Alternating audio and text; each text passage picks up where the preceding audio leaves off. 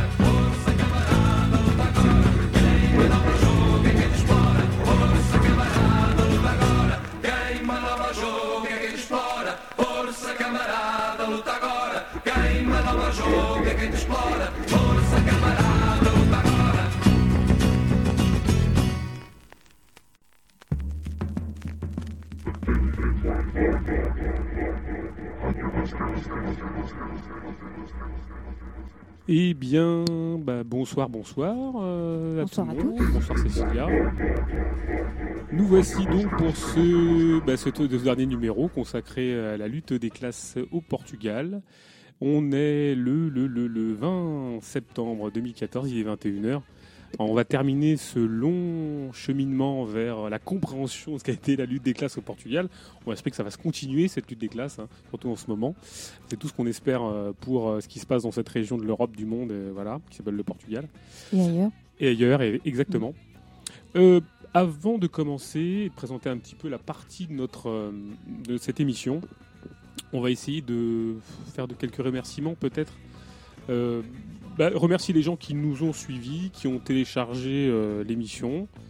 Euh, remercie aussi euh, tous les gens qui ont, participé indirectement ou directement à, cette tentative qui est peut-être disproportionnée et qu'on ne fera pas tous les jours, comme on le disait dans la deuxième émission. toujours est-il que c'était une expérience très riche. on espère surtout qu'elle permettra de, de faire se rencontrer des gens au travers de ce son qui a été fait et qui donnera la possibilité de déboucher sur des rencontres, pas forcément sur ce sujet, mais sur d'autres sujets qui concernent la lutte des classes, qui concernent euh, bah, euh, les luttes de manière générale, qu'elles se passent euh, ici, ailleurs ou dans n'importe quel pays. On espère en tout cas que ça donnera la possibilité à des liens de, s'enchevêtrer et de, de se tisser. On va présenter donc cette dernière partie de l'émission qui est consacrée à, aux forces politiques en présence, qui va être, euh, je dirais, mise en lumière avec une chronologie des événements. Puis après, on parlera des régressions, des récupérations et des limites euh, qu'on a sous-titré de l'autogestion au capitalisme d'État, de l'autonomie aux élections, sous-titré une expérience portugaise, et peut-être aussi critiquer au, fil, au fur et à mesure de, notre, de notre propos euh, ce qu'a été cette chrono, ce qu'est cette chronologie politique qu'on va essayer de critiquer. Donc, dans un premier temps, on va faire ça. Et puis, dans un second temps, on aura le son qu'on a déjà enregistré la semaine dernière avec nos camarades du Garap, avec qui on a enregistré on va dire une conversation, un débat sur euh, une brochure qui était, parue au mois de décembre, janvier l'année dernière, euh, qui s'appelle Les Portugais face à la crise, édité par euh, le collectif des Ponts Tournants, qui eux-mêmes avaient traduit cette brochure du collectif des éditions antipathiques euh, dont on, euh, on était allé faire du son. On avait enregistré deux, sons qu'on va certainement mettre à disposition euh, pour agrémenter un peu et mettre en relief tout ce qui a été dit. donc l'approche sera assez critique. On en a débattu avec, avec nos camarades du Garap. on va espérer que tout ça résonne un petit peu et que finalement les débats ultérieurs puissent se faire. Alors, on va avant tout essayer de, maintenant de passer à notre première partie qui va être présentée par Cécilia concernant les forces politiques en présence. Et puis euh, peut-être que tu vas nous détailler une chronologie des événements. Et peut-être qu'on va mettre euh, on va mettre une musique un peu plus douce ou pas Ou qu'est-ce que t'en penses On fait bah une pause musicale ou On fait quoi Ah bah si, vas-y, une petite pause on une musicale. Petite pause musicale. Bon bah alors on se retrouve tout de suite.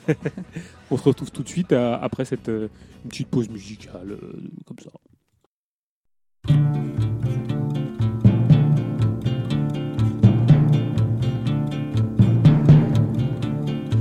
mudam-se os tempos, mudam-se as vontades, muda-se o ser, muda-se a confiança. Todo mundo é composto de mudança, tomando sempre, tomando sempre novas qualidades. E se todo mundo é composto de mudança, troquemos-lhe as voltas, que ainda o dia é uma criança.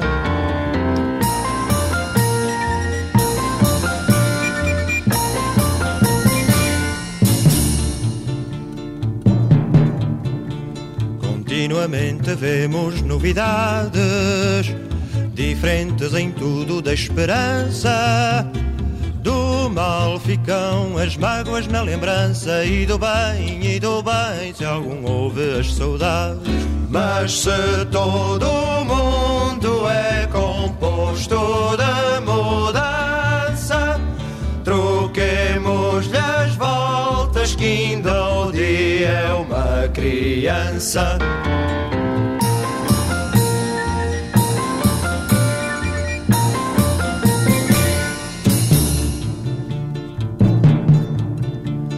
O tempo cobre o chão de verde manto já coberto foi de neve fria. E em mim converte em choro doce canto, e em mim converte, e em mim converte em choro doce canto. Mas se todo mundo é composto de mudança, troquemos-lhe as voltas que ainda o dia é uma criança.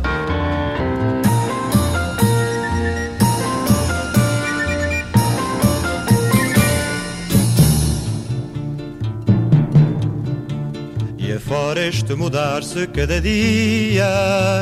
Outra mudança faz demora e espanto. Que não se muda já como suía, que não se muda, que não se muda já como suía. Mas se todo mundo é composto de mudança, troquemos-lhe as voltas que ainda Bah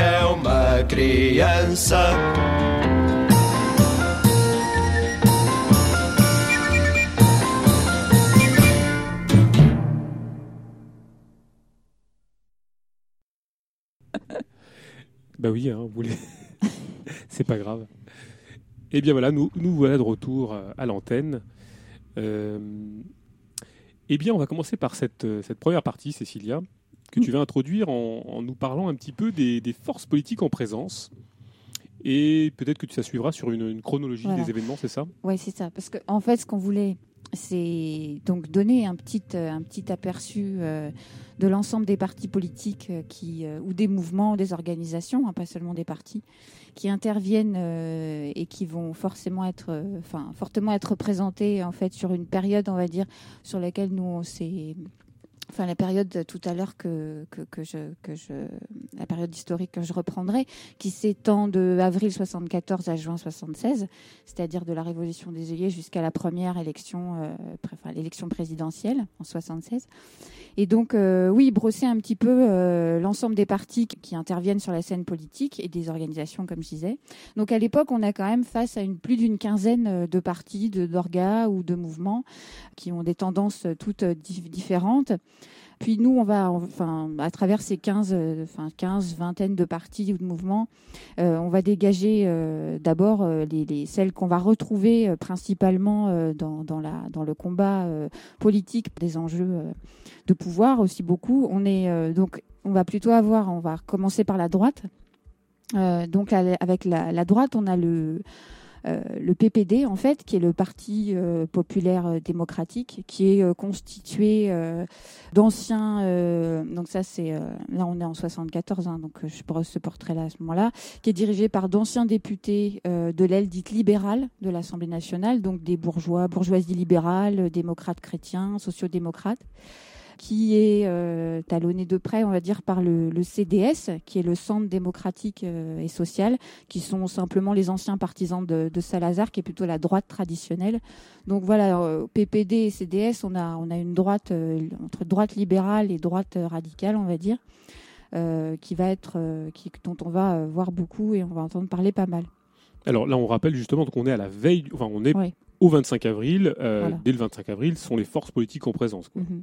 Sachant que euh, il faut, le, on va, on va beaucoup de ces, euh, ces, organisations politiques ou de ces partis, quand même, se créent dans les, au début des années 70. Enfin, entre 70 et 75, il y a une émergence très très forte de partis politiques qui auparavant ne pouvaient pas se déclarer ou ne s'exprimaient pas, ou en tout cas agissaient clandestinement quand ils pouvaient, quand ils s'étaient nommés et qui s'étaient déclarés sur la scène. Donc après la droite, on va avoir le Parti socialiste, le PSP. Après, on va avoir euh, un, peu plus, à gauche encore l'extrême gauche avec le PCP, le Parti communiste portugais. On va avoir euh, ensuite euh, l'UDP, qui est l'Union démocrate populaire, Union démocratique pardon populaire, voilà, qui en fait c'est un satellite un peu du PCP composé euh, enfin, composé de, mouvements marxistes-léninistes. Ensuite, on va avoir encore un peu plus à gauche euh, plutôt les, les Mao qui sont, qui sont plutôt contre le PC qualifie de, de socio-fascistes. Il y a plus, on peut préciser qu'il y avait énormément de groupuscules maoïstes. Euh, c'est un truc assez incroyable. Qui ont parfois fusionné d'ailleurs. fusionné, qui ont disparu, qui sont apparus. Enfin, il y, a un très bon bouquin, malheureusement édité en portugais, sur la myriade des, des groupuscules Mao qui a été édité par quelqu'un qui s'appelle Miguel Cardin, euh, qui, est, très intéressant sur cette, apparition du mouvement maoïste au, Portugal, qui, est un des, était un des plus puissants au début des années 60, qui est un des premiers d'ailleurs, euh, je vais dire, en Europe. Hein. C'est assez incroyable. Donc le, le MRPP, c'est le mouvement pour la réorganisation du Parti des prolétaires. Voilà, et encore plus à l'extrême gauche, donc on va avoir euh, le PRP euh, et puis le MES, euh, le mouvement de gauche socialiste, qui sont les, plutôt des anciens militants syndicalistes ou du PC ou des anticolonialistes. Voilà, donc Alors le PRP, donc on précise, c'est le Parti révolutionnaire du prolétariat, Brigade révolutionnaire, et le MES, en portugais, ça donne le Mouvement des des Socialistes, ça donne le mouvement de, gauche, la socialiste. gauche socialiste. c'est ça. Ouais. capte. Voilà, donc on a ces parties-là. Alors, ce que, ce que je propose de faire, c'est rentrer un petit peu plus dans le détail de ce que chacun, de la tendance de chacun de ces parties. Pour, euh, euh, pour, décliner un petit peu quels sont, euh, leurs, mots d'ordre, ce qu'ils appuient, et puis aussi un petit peu leur discours. Donc on va commencer euh, par, le Parti populaire démocrate, le PPD. Donc là, on est à droite. Comme je disais tout à l'heure, euh, c'est d'anciens députés de, plutôt, libéraux, bourgeoisie libérale, voilà, démocrates chrétiens, etc. Donc eux, ils appuient sans réserve le programme du MFA. Euh, ils sont pour accorder le droit de vote aux Portugais âgés de plus de 18 ans, Portugais résidant à l'étranger.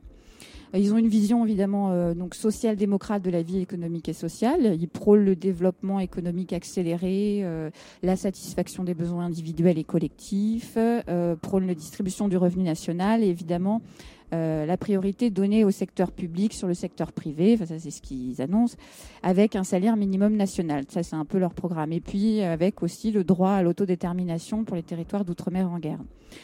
Dans les faits, euh, ils, prônent surtout les investissements publics et privés avec l'extension des secteurs libéraux pour atteindre un modèle économique comme ceux euh, de l'Australie, du Canada, des États-Unis. Donc leur, but, c'est légiférer et réglementer de manière à ce que l'investissement et l'initiative individuelle se canalisent obligatoirement dans le bon sens. Donc le bon sens euh, déterminé par, par ces messieurs.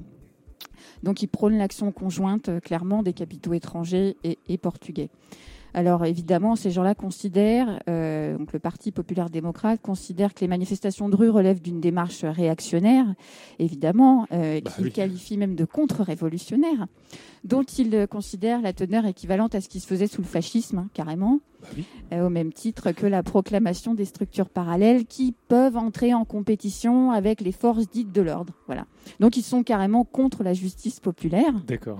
D'accord. Ce qui est surtout un moyen en fait de souligner que le PPD rejette l'autonomie ouvrière et qu'il pose que seul l'État et le gouvernement sont légitimes à décider, à organiser la société et à régler les questions euh, publiques. la part d'anciens fascistes, a priori, c'est pas très étonnant.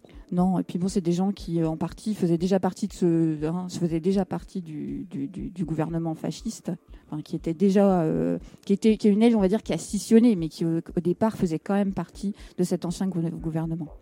Donc euh, voilà, avec évidemment l'appui des religieux, hein, ils euh, condamnent les dénonciations, les représailles euh, et prônent la réconciliation entre les Portugais pour éviter le cercle infernal de la violence. Hein. Tout ça, c'est entre, entre guillemets, parce que je ne vais pas. Oui, c'est toujours, très, c'est toujours très, très marrant parce que les, les, fascistes notoires prônent toujours la réconciliation. Hein. Ah ben surtout la paix, oui. Et, l'égalité aussi, la l'égalité, la réconciliation. Enfin, ça me rappelle des trucs, moi, bizarres. Enfin, égalité, réconciliation, des trucs comme ça. Enfin bref, ouais. marrant. Ça. Et puis en novembre 75, euh, euh, ils nous diront qu'effectivement préserver la démocratie au Portugal passe au-dessus de toutes les considérations personnelles et passe par le rétablissement de l'autorité. Voilà, donc c'est les gens dans lesquels autorité et, euh, ordre et ordre comptent énormément. Ensuite, on ne s'étendra pas sur le CDS, hein, parce que le CDS c'est aussi la droite, mais c'est d'anciens partisans de Salazar, donc on voit à peu près le portrait qui, qui brosse de, dans leurs intentions. On voit à peu près ce que ça peut donner. Le PSP, alors le PSP, le Parti socialiste portugais, sont des socialistes, hein, euh, emmenés par Mario Suarez. Euh, le PSP, on va dire en 73, il s'allie au PCP quand même pour présenter des candidats aux élections pour l'Assemblée nationale. Oui, en 74, euh, il prône une révolution pacifique quand même. Hein. Euh, ils estiment que la démocratie est en, danger. Ils appuient le programme du MFA, avec qui ils prônent une alliance patriotique du mouvement populaire. Donc c'est quand même euh, tous derrière euh, la nation, en, rappelant que quand même les chemins de la division ne servent pas la démocratie. Voilà, donc ils appellent à l'action démocratique et populaire unitaire vers des élections libres. Ils sont euh, pour la nécessité d'instaurer un plan économique d'urgence pour que l'autorité ne soit pas remise en cause dans tous les secteurs, car le désordre pourrait s'installer avec particulièrement les, travailleurs. Ils sont souvent, en fait, ils vont s'opposer au PCP, qu'ils accusent euh, avec eux, le PCP et les autres forces minoritaires, de transformer l'agitation en véritable sédition donc euh, ça sous couvert euh, de manif des travailleurs, euh, voilà, qui crée l'instabilité politique et détruisent les libertés démocratiques. Donc ils ont quand même toujours un peu le même discours, la démocratie au service de la nation et tous ensemble dans la même direction. Ça reste un petit peu quand même les ambitions du, du e. Du PSP. Du PSP, oui. Alors, Ensuite, on va avoir le Parti communiste portugais dont on parlait tout à l'heure. Donc, il, à l'origine, quand même, il est, il est organisé clandestinement euh, depuis le début de la dictature. Le PCP, il est présent depuis 1921 au Portugal. Après, il a été, euh, il a subi différentes réorganisations. Euh, dont, parce qu'à un moment donné, son appareil clandestin a été, a été, a été détruit par la, par la police de surveillance et de défense de l'État. Donc il vrai que depuis, il y a eu aussi de la bolchevisation du parti qui s'est faite dans les années 40. Enfin, voilà, il y a eu pas mal de, de figures euh, du PCP qui ont été arrêtées, euh, qui euh, qui s'évadent de prison, etc. Voilà. Enfin, toujours est-il qu'on arrive en, on va dire, on arrive en 69. Oui, on va dire que le PCP pousse les travailleurs à participer à la vie syndicale autorisée par le fascisme. Donc ils sont plutôt pour une action à l'intérieur de, à l'intérieur des syndicats euh, autorisés ou en cas tolérés par le fascisme. Et euh, oui, les syndicats fascistes, on peut clairement le dire. Voilà. En 74, on va dire, euh, le PCP soutient les thèses de la junte de salut national, qui est l'organe provisoire qui a été constitué pour gouverner au lendemain du 25 avril, qui inclut donc la du salut national, JSN, on la reverra peut-être qui inclut des, généraux et des membres de la hiérarchie militaire issue de l'Ancien Régime. Donc presque tous les éléments qui constituaient le secrétariat du comité central, euh, enfin bon ça c'est résidé on résidait en, en, Union soviétique, et les adhérents du parti revendiquent euh, la présence d'Alvaro Cuniel au gouvernement provisoire. Voilà, donc il y a quand même un maintien de l'alliance avec le, PSP en 1974. Euh, le Parti socialiste Mario Soares. Oui, Alvaro Cunha, la grande figure du, du Parti euh, communiste portugais, donc évadé de Péniche, euh, mm. qui s'est réfugié en Union soviétique et qui revient, et qui revient donc au Portugal pour le 25 avril. Mm, tout à fait. Clairement, sur, sur les tendances, ce qui prône, c'est l'éloignement des fascistes au poste de responsabilité dans l'appareil d'État et les entreprises publiques. Euh, l'abolition de la censure, l'organisation euh, et l'agissement au grand jour des partis politiques, la liberté et l'autonomie des mouvements syndicaux, euh, considèrent que la guerre coloniale constitue un problème central qui exige une solution urgente. Donc ils, ils prônent la négociation ouverte avec les fronts de libération, notamment de la Guinée-Bissau, du Mozambique, euh, et puis la défense des intérêts des petites et moyennes entreprises quand même, qui constituent une part importante de la défense de la stabilité économique et sociale. ça, ça a toujours été le euh, grand dada du Parti communiste de faire des alliances de classe assez douteuses avec euh, les petits commerçants. Enfin voilà, c'est vraiment la, base sociale très très nébuleuse, très très incompréhensible, enfin ou compréhensible du Parti communiste. Jusqu'ici, ils ont tous quand même en tête la volonté de sortir la nation. Euh, de la crise euh, et d'économiquement euh, générer un rebond et de s'allier tous pour faire en sorte que la démocratie avance. Quoi, hein. Tous ensemble. On est, quand même, quand même un peu là-dessus. Alors, le PCP, quand même, euh, va prévenir hein, au cours, euh, de, ces années les travailleurs du danger que constituent les revendications irréalistes, quand même, en disant qu'il est impossible, sans perturber, sans perturber gravement la stabilité économique, d'obtenir dans le même temps des augmentations de salaire, la diminution du nombre d'heures hebdomadaires du travail, l'augmentation des jours fériés. En gros, le PCP explique quand même aux ouvriers qu'il faut être raisonnable. Euh, il, indique aussi que la grève doit être utilisée dans la lutte pour des revendications sérieuses et réfléchies et lorsque tous les autres moyens ont été épuisés. Ça, c'est des choses que euh, le PC va sortir, euh, va dire clairement, en désapprouvant, en allant jusqu'à désapprouver la grève, notamment des postes et télégraphes, qui et là encore en le même discours, ne servirait que les projets de la réaction. Donc voilà, toujours la fameuse réaction comme danger probable enfin danger possible qui pour stopper euh, pour stopper simplement l'organisation et le soulèvement et, euh, et les mouvements autonomes. Donc, euh, le PC nous dit, que les fascistes trouvent dans les pseudo-révolutionnaires un allié dans la lutte contre les forces armées, contre le PCP et les autres forces démocratiques. Voilà. Et alors, le PCP aussi est un petit peu curé dans, des petits coins de temps en temps, il revient à, la charge avec la religion, parce que la religion c'est important. Ah bah hein. Hein, donc il nous dit quand même que des désaccords euh, qui peuvent surgir entre les partis doivent être immédiatement aplanis par des contacts et des conversations, donc toujours pacifions, tenons-nous la main, euh, euh, euh, discutons. allons ensemble vers la meilleure solution. Et puis que le comité central désapprouve la divulgation à travers les moyens d'information de masse d'œuvres littéraires, théâtrales ou autres qui blessent les croyances et les sentiments religieux. Parce que le PCP, ça l'ennuie quand même qu'on aille attaquer tous ces gens qui ont une sensibilité religieuse et pour qui ça compte beaucoup dans la morale qui se sont forgés. Voilà. Donc en gros, euh, ce qu'ils indiquent, enfin clairement, on est sur euh, effectivement le rassemblement des classes. Hein. c'est toutes les classes et toutes les couches sociales doivent être partie prenante dans l'instauration d'un régime démocratique au Portugal. Voilà, donc on arrive un peu aux mêmes conclusions qu'on arrive un petit peu chez tous les autres, mais c'est le PCP. Hein. je précise. Alors ensuite, on va avoir encore un petit peu plus à gauche l'Union, donc l'UDP, l'Union démocratique populaire, dont je parlais tout à l'heure, qui est la fusion d'un tas de petits mouvements euh, maoïstes, euh, voilà. Alors ils sont contre le, MRPP dont on parlait tout à l'heure et dont on reparlera un petit peu plus tard. Euh, en gros, pour eux, donc, euh, ils prônent l'unité de tous les véritables communistes pour la reconstruction du parti de la classe ouvrière ce qu'ils indiquent le glorieux parti communiste que la clique révisionniste de Cugnal a complètement détruit. Donc on comprend que ce n'est pas les potes du, PCP. Donc en, en, gros, ils disent que sans insurrection de la classe ouvrière et des masses populaires, guidé par un véritable parti communiste, sans prise du pouvoir, sans dictature du prolétariat, il n'y aura pas de destruction du pouvoir des capitalistes, ni de démocratie populaire, ni de socialisme. Euh, L'UDP nous dit aussi que prône la destruction de la démocratie bourgeoise, du parlementarisme et sa substitution par la dictature du prolétariat. Euh, pour eux, le centre de gravité de toute intervention dans la campagne électorale et dans la mobilisation, l'éducation, l'organisation de la classe ouvrière et des masses populaires et contre les menaces de réaction fasciste, contre les lois antipopulaires, contre l'exploitation capitaliste.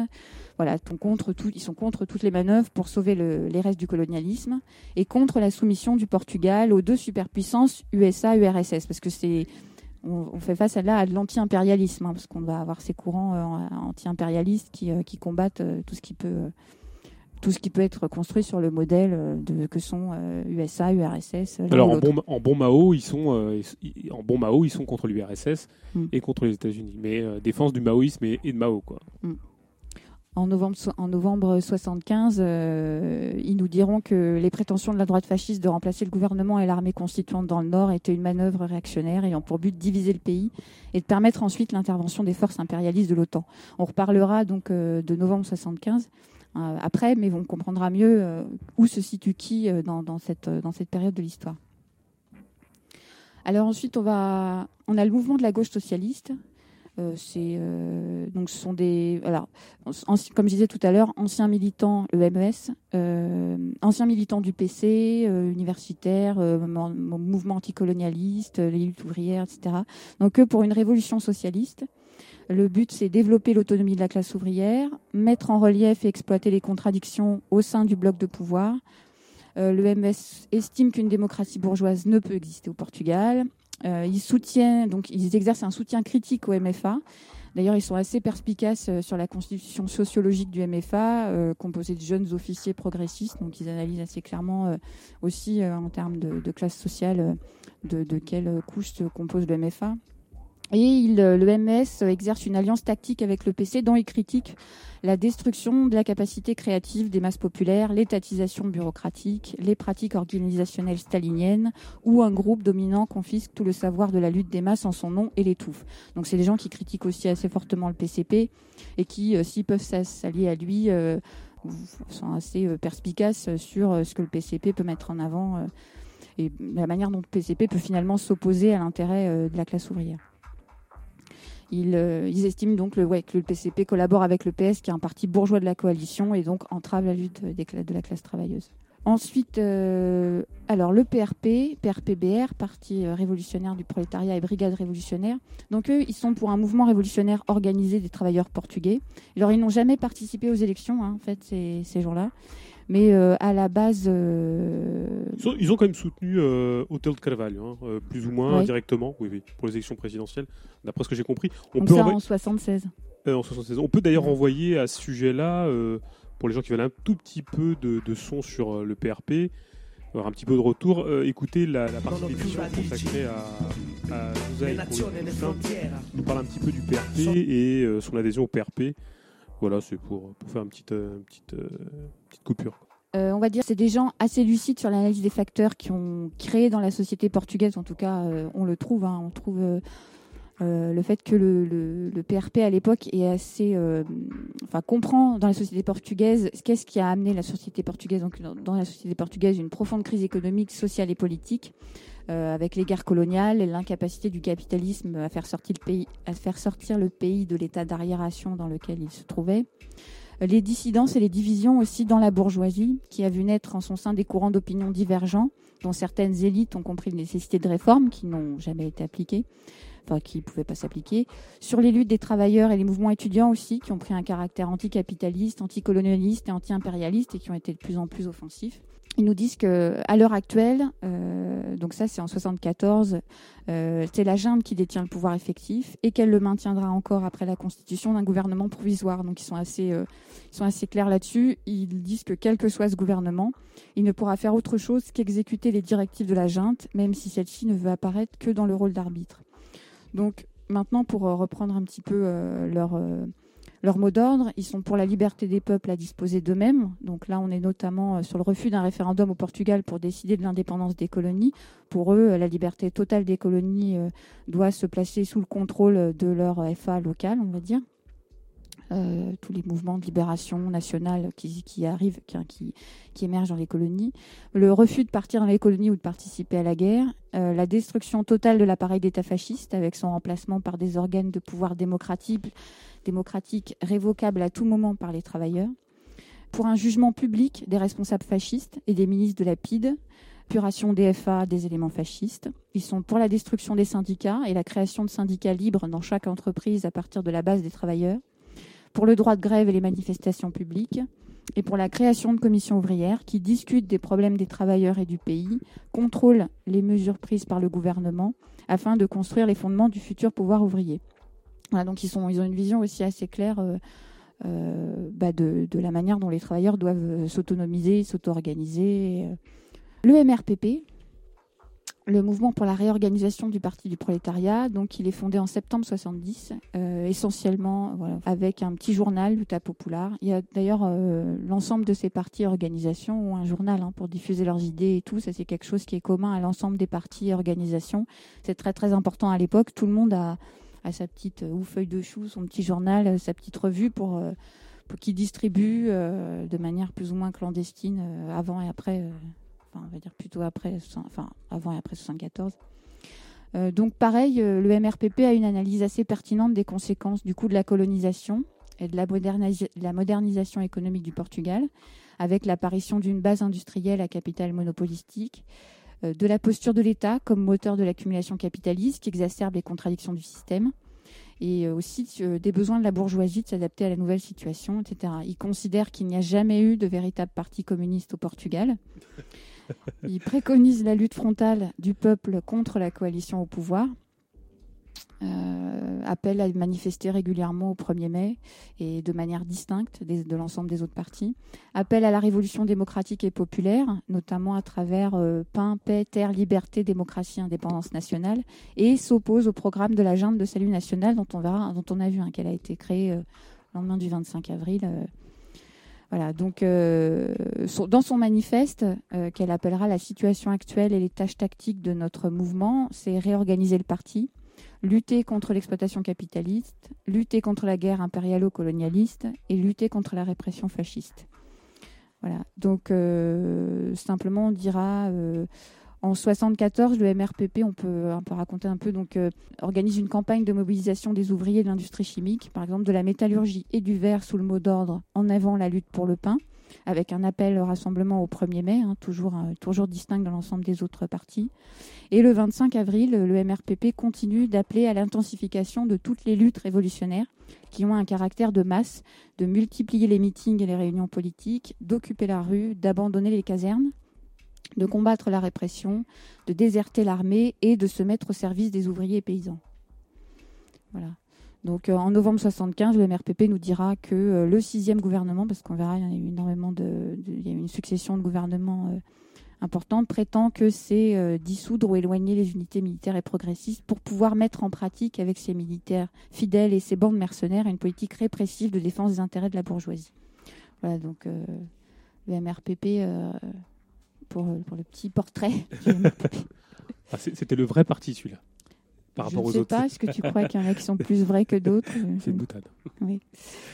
Alors la Loire, non la notre euh, notre ami José Hippolito Santos nous, nous en a beaucoup parlé. Vous avez peut-être déjà entendu une partie de son son, témoignage et ce qu'il nous racontera. Simplement, l'ALUAR, c'est la Ligue pour l'unité d'action révolutionnaire. Alors, j'en ai pas parlé, parce qu'on la voit finalement, on peut la voir apparaître en 67. Euh, et que la première euh, et que sa première action officielle est l'assaut de la Banque du Portugal à Figueira da Foz. Qu'en 74, euh, il prépare l'organisation d'une série d'actions armées que la police politique qualifie de vol de banque et de prise d'assaut de poste de police de la garde républicaine. Euh, voilà, donc euh, leur but, c'est rendre évidemment absolument impossible le retour du fascisme au Portugal et s'efforcer, avec les autorités civiles et militaires, de faire payer rapidement les responsables du lourd bilan du gouvernement fasciste. Ça, c'est un mouvement. Donc, de, on est dans un mouvement de lutte armée hein, avec le. Oui, J'espère que j'ai été claire euh, sur les différentes, tous ces différents partis. C'est vrai que c'est un petit peu complexe. il y en a pas mal. Et ce peut-être oh, qu'est-ce que je fais Je continue sur, je, euh, enfin, je reprends du coup un petit peu l'histoire et puis euh, j'explique un petit peu ce qui s'est passé. Oui, ce serait pas mal de reprendre cet aspect un peu chronologique pour. Euh, on a on a délimité les forces en présence, les principales forces en présence, tout en sachant qu'il y avait effectivement beaucoup de petits partis qui n'apparaissent pas, qui n'ont pas les structures pour apparaître aussi aussi de manière autant spectaculaire que ceux donc, que tu viens de dépeindre. Il serait bien que tu, tu, nous dépeignes un peu une chronologie qui nous permettra peut-être de comprendre dans quelle euh, dynamique tout ça s'inscrit, pour comprendre aussi le, débouché de la date fatidique du 25 novembre, qui nous permettra de comprendre ce qui s'est passé. Ouais. Alors, on va repartir du 25 avril 74, tout le monde sait ce qui s'est passé, simplement un organe provisoire est constitué pour gouverner, la Junta de Salvación Nacional. donc présidée par Antonio de Spinola, qui inclut en son sein des généraux et d'autres membres de la hiérarchie militaire issus de l'Ancien Régime, donc avec la rédition, parce que qui fait suite donc à la rédition de Marcelo Catetano, j'arrive pas. voilà. Chaque fois, je me plante président du Conseil le 25 avril 1974. Donc Spinola et d'autres anciennes élites prétendent à réformer le régime sans toutefois modifier sa structure construite sur des bases antidémocratiques. Donc on sait que parallèlement, les travailleurs prennent en main les usines, s'organisent de manière autonome, notamment suite à la fuite euh, euh, des, patrons, des, entreprises et des différents euh, Grande Latifundia, etc. Donc sur juste les commissions de travailleurs, les commissions de quartier. Donc Antonio de Spinola est nommé président de la République le 15 mai 1974. Le premier gouvernement provisoire est formé le 16 mai 1974 avec la participation de toutes les tendances politiques. Voilà, donc là on est euh, un petit peu plus d'un mois, enfin pas, encore, à peine plus d'un mois après euh, le 25 avril. Donc le 13 juin 1974, Spinola demande les pleins pouvoirs et attaque la coordination coordinatrice du MFA. Donc le 13 juin 1974, Spinola, Spinola passe à l'attaque. Le 8 juillet 1974, le COPCON euh, est créé le COPCON, qui est la structure de commandement militaire créée par le MFA, qui est dirigée par othello de Carvalho, qui est proche de l'extrême gauche. Hein. Lui, oui, plus particulièrement. Plus lui, plus particulièrement, ouais, est créé. À ce moment-là, Palma Carlos, euh, premier ministre de connivence avec Spinola, donc là en juillet 74, présente un projet de loi constitutionnelle au Conseil d'État et au Conseil des ministres, où il propose la dissolution des GNR et du MFA et l'attribution au président de la République du pouvoir suprême sur les forces armées. Euh, à ce moment-là, les deux conseils refusent, c'est-à-dire que euh, le Conseil des ministres euh, et le Conseil d'État refusent de, donner l'ensemble des pouvoirs à Spinola et les trois ministres démissionnent du gouvernement. Le 18 juillet 1974, second gouvernement provisoire avec premier comme Premier ministre Vasco Gonçalves de la gauche militaire qui est proche des positions et des propositions du PCP. Spinola toutefois continue ses tentatives de dissolution du MFA. Euh, donc là, en juillet 1974, deuxième gouvernement provisoire, 28 septembre 74, euh, il y a un appel à une grande mobilisation nationale, la majorité silencieuse entre guillemets, devant l'Assemblée constituante à Lisbonne, avec l'appui des élites militaires, économiques et politiques de l'ancien régime, ainsi que le soutien du Parti du Progrès, qui en fait sont les monarchistes, et le Parti libéral, les PPD, le PPD, dont je parlais tout à l'heure, et de la droite traditionnelle, les anciens salazaristes, le CDS. Donc appel à une grande mobilisation nationale, clairement euh, de droite fasciste. 29 hein. euh, septembre le lendemain, le Conseil d'État refuse la proposition de Spinola de déclarer l'état d'urgence. Dans quelle mesure tout ça a été organisé La tentative du coup d'État est stoppée et Spinola démissionne. 29 septembre, donc 30 septembre le lendemain, troisième gouvernement provisoire, avec pour Premier ministre toujours Vasco Gonçalves, comme je disais, de la gauche militaire proche euh, des du PCP. Le 11 mars 75, donc euh, six mois après, enfin cinq mois après, nouvelle tentative de coup d'État, avec le coup Palma Carlos par Spinola, cette fois de l'extérieur du pouvoir politique, avec pour objectif d'éloigner les militaires révolutionnaires et les communistes du pouvoir politique. Spinola se retire à Madrid euh, l'agenda de salut national est dissoute et remplacée par le Conseil de la Révolution. Le MFA, c'est à ce moment-là que le MFA s'institutionnalise. Donc là, 11 mars, 26 mars, quatrième gouvernement provisoire, toujours dirigé par Vasco Gonçalves, euh, qui soutient les occupations des terres et déclare la nationalisation des banques et des assurances. Euh, ensuite, 25 juillet 75, donc mars, avril, mai, juin, juillet, quatre mois, les élections pour l'Assemblée constituante euh, premières élections pour l'Assemblée constituante, qui réunit quand même 91% de participation. Alors, les résultats sont intéressants. Euh, le PS fait 37% en tête, le PPD, donc c'est la droite, 26%, euh, le PCP, 16%, le CDS, qui est la droite extrême, 7%, et l'UDP, 1,6%. Donc, c'est intéressant parce que pour la suite de l'histoire, euh, il est intéressant de noter que la répartition des votes nord-sud est totalement différente. les suffrages s'expriment complètement différemment qu'on soit vote au nord ou au sud avec euh, des tendances qui se dégagent très différentes en termes de vote.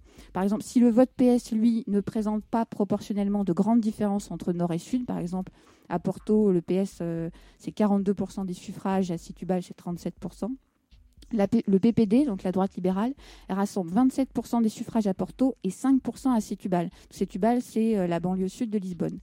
Donc là, grosse différence quand même entre une droite qui fait 27% à Porto et qui en fait 5 à Sétubal, hein, au sud. Le PCP, c'est pareil. Euh, les résultats sont très faibles dans le nord. Le PCP, c'est 9% des suffrages à Porto, alors qu'en en, 75, c'est 44% que le PCP réalise à Sétubal. Ça, c'est intéressant de, de bien, de comprendre ça, parce qu'on a vraiment un Portugal divisé en deux, et ça, ça va être très important dans ce qui va se passer justement. Ça, va être majeur dans ce qui va se passer en novembre 60, euh, 75 euh, à la fin de l'année euh, au Portugal. Donc, à ce moment-là, le 10 juillet, le PS et le PPD abandonnent le gouvernement dans une stratégie de déstabilisation, parce que bon. clairement, on a quand même un, gouvernement qui est plutôt à tendance. Enfin, on a quand même il y a quand même des, gros, des grosses divergences à l'intérieur de ce gouvernement. On a le PS, le PCP, euh, euh, la droite euh, qui, enfin, qui s'allie. c'est quand même, c'est quand même très très tendu entre l'ensemble des partis qui ne prennent absolument pas les mêmes choses et qui simplement se battent pour récupérer des, des, voix et du pouvoir. c'est, très, très tendu. Le 8 août 75, cinquième gouvernement provisoire, toujours dirigé par Vasco Gonçalves, avec la participation du PCP et du MDP-CDE, du Mouvement démocratique populaire, des indépendants et des militaires.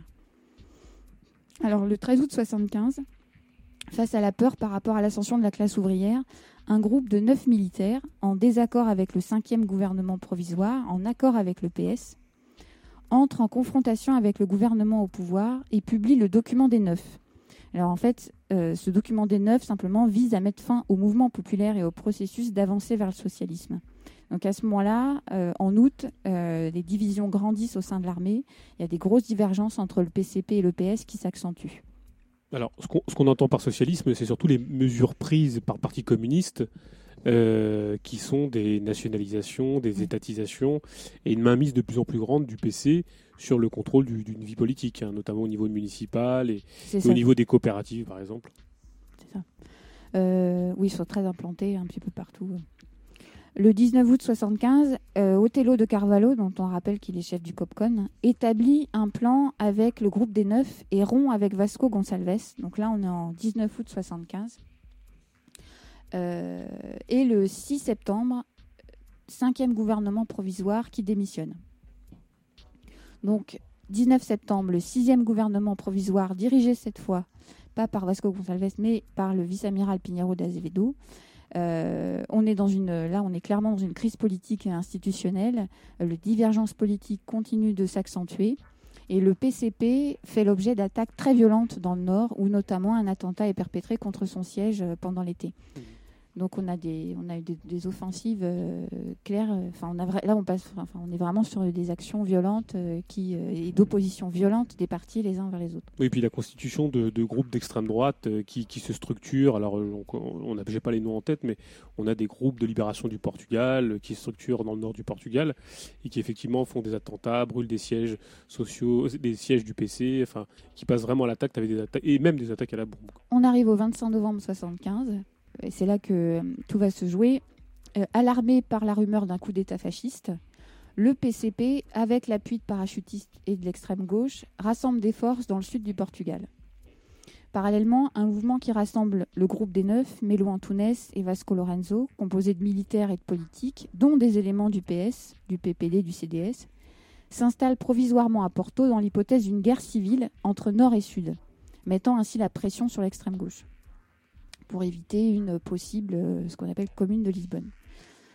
Donc à ce moment-là, Mélo Antunes, euh, qui est PS, hein, plutôt proche du PS, plutôt proche du PS, prétendant éviter une confrontation militaire, parce qu'on est vraiment dans, dans la peur d'une guerre civile entre Sud et Nord, hein, toujours comme j'expliquais tout à l'heure, avec des tendances euh, complètement différentes en termes d'influence des partis politiques dans chacune de ces, de ces parties du Portugal. Pour, donc, pour éviter une confrontation militaire, vient finalement affirmer publiquement le 26 novembre 1975 que le PCP est un élément politique essentiel pour la construction du socialisme et de la démocratie au Portugal. Donc la menace d'une guerre civile euh, est ainsi dans cette réconciliation finale euh, désamorcée, évidemment au bénéfice du PS qui retire la gloire euh, de, cette pacification et de la hiérarchie militaire qui est rétablie. À ce moment-là, le, le MFA et le COPCON sont dissous. Euh, le 2 avril 76, cette fois, donc l'année d'après, euh, première assemblée euh, constituante constituée du PS, des branches de la droite, PPD, CDS, du PCP, dont le caractère socialiste va évidemment graduellement s'atténuer. un petit peu après, on va avoir hein, le 25 avril 1976, les élections législatives où le PS est toujours majoritaire avec 35% des voix suivi par le PPD, 24%, euh, le CDS et le PCP euh, qui, qui, prend 14,5% euh, des suffrages. En gros, le PS, si le PS fait 35%, il y a quand même toutes les tendances de droite qui en réalisent 40, hein, puisque le PPD et le CDS, quand ils s'associent, donc on va dire 75% des suffrages c'est constitué par la droite et le PS. En juin 76, il y aura juste derrière, avril 76, élections législatives, juin 76, élections présidentielles. présidentielle. Donc, euh, des élections qui élisent le général Antonio Yenesh euh, à 61%, donc qui est un centriste en fait, qui, qui, est à la tête des militaires et qui ont stoppé le fameux coup de force du 25 novembre 75. Voilà, avec Mario Soares du PS en Premier ministre. Oui, figure, figure euh, centriste, centrale, euh, qui, qui, qui, est une personne symbolique, puisque le, parti, le, président de la République au Portugal n'a pas beaucoup de pouvoir. Donc il est, il est, euh, il est élu comme signe de, consensus entre la droite et la gauche, et comme étant, je dirais, soumis au, à la volonté générale. Enfin, cette fameuse volonté générale qui voudrait que rien ne change, en fait, globalement au Portugal. Mm. Donc là, tu, tu voulais pas conclure sur les peut-être les, les, élections euh, de 76 Non, pas du tout, on en parlera tout à l'heure Ouais. Euh, non, simplement. Euh, simplement, la prima non la la Quand on est en avril 76, quand même, cette première assemblée, je vais vous dire Comment, elle, comment elle annonce les choses, hein, qui vont, comment elle annonce en tout cas sa vision de la politique et de la manière de gouverner et ses ambitions pour l'ensemble des, des Portugais elle nous dit que l'organisation économique et sociale de la République portugaise est basée sur le développement des relations de la production socialiste à travers l'approbation collective des principaux moyens de production, des terres et des ressources naturelles, ainsi que par l'exercice du pouvoir démocratique des classes travailleuses. Toutes les nationalisations, réalisées après le 25 avril 1974 constitue des conquêtes irréversibles de la classe travailleuse. La réforme agraire est l'un des outils fondamentaux pour la construction de la société socialiste. Le développement du processus révolutionnaire impose, sur le plan économique, l'appropriation collective des moyens de production. Donc comme ça, c'est pas mal pas mal dit comme ça. Alors après, c'est vrai que les nationalisations, ça fait un petit peu peur. Mais, effectivement, dans la rhétorique socialiste et, tout le vocable, champ sémantique mobilisé autour, on a effectivement l'impression d'être face à des socialistes étatiques. Quoi. Tout à fait. Voilà, euh, oui. Ouais, simplement. Euh, bon, si tu veux, moi, quand je me suis, euh, enfin, on en parlait tout à l'heure quand je décrivais un petit peu les tendances des différents partis, leurs mots d'ordre, ce qui, qui, prenaient. Simplement, je disais que effectivement, tous ces partis avaient quand même. Enfin, ça, j'aurais pu en parler peut-être avant, mais tous ces partis détenaient en tout cas des journaux. et des petits organes primordiaux dans la diffusion de leurs messages, de nouvelles, de témoignages, de pratiques. Donc ça, c'est quelque chose, c'est des tendances qu'on a retrouvées quand même dans tous les organes et les partis. Mais il y en a, on est quand même généralement sur un soutien de l'économie, hein. euh, favoriser le développement économique. On enfin, les partis, beaucoup de partis ont quand même ça à la, bouche et en tête. En tout cas, les partis les principaux hein, qu'on va retrouver régulièrement dans les conflits de pouvoir euh, ou les mêmes euh, les, les, alliances et les désalliances et les mésalliances avec le développement des entreprises publiques, la nationalisation des grandes industries, euh, avec toujours cette stratégie de qualifier de réactionnaire hein, toute sortie de route euh, pour remettre, euh, tu vois, pour rappeler à l'ordre et faire revenir à la discipline. Euh, ça, c'est quelque chose qui est, constant. Et comme je disais, hein, même le PCA euh, mettait en question le droit de grève à certains moments, quand c'était pas forcément. Euh, qu'il voulait un peu pacifier les choses. Et puis, toujours aplanir les désaccords, mettre en œuvre une entente globale, générale, pour aller dans le bon sens, celui de la démocratie, à peu près toujours. Enfin, toujours, toujours c'est-à-dire cette bourgeoisie du pouvoir, toujours nous ramène un peu au même au même leitmotiv. Quoi. mais consensus autour de la nation, de, de l'État et, euh, et de la, du sauvetage de hein, l'économie nationale. De, de la discipline et de l'économie, et de la démocratie qui est quand même le grand, le grand fourre-tout à la fin. Mm. Euh. Alors, avant euh, de, passer à hum, deuxième partie, puis à notre troisième partie de cette émission, qui touchera aux régressions, aux récupérations et aux limites, faire une petite pause musicale. On se, on se retrouve dans 2-3 minutes. On n'oublie pas de dire que bah, vous pouvez nous, envoyer des cours électroniques, éventuellement euh, pour nous poser des questions. Nous, on, restera, on reste derrière les, derrière les micros. Voilà, bah, n'hésitez pas à nous contacter. On, est, euh, on est derrière, on est là, on bouge pas. on fait une petite pause.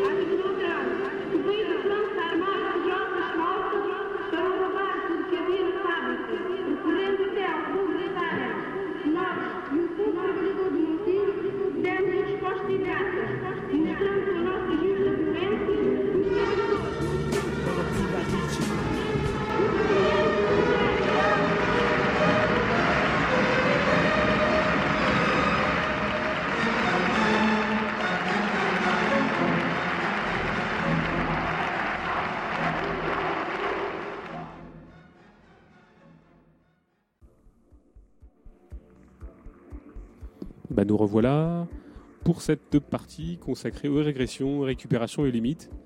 On remercie euh, Lino pour ses encouragements. Coucou Lino. merci Merci d'être. Euh, ouais, je me suis gouré. J'ai dit 25 juillet, euh, élection pour l'Assemblée constituante, c'est 25 avril. Bon, c'est pas grave. c'est, corrigé. On fera des coupures. Ah oui, on corrigera. Avant de, de traiter un petit peu de cette partie des récupérations, euh, de ce qu'on a appelé de l'autogestion au capitalisme d'État, de l'autonomie aux élections. Je voulais euh, peut-être faire euh, une critique un petit peu en, filigrane de la chronologie politique.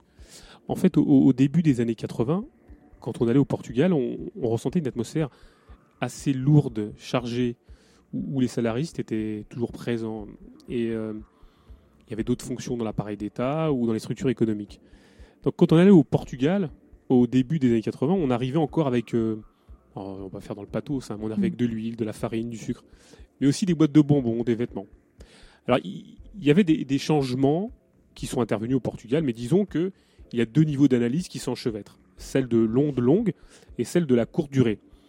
Et si au niveau sociétal, il y a eu des changements, ok, à n'en pas douter, ça on peut bien le, le considérer.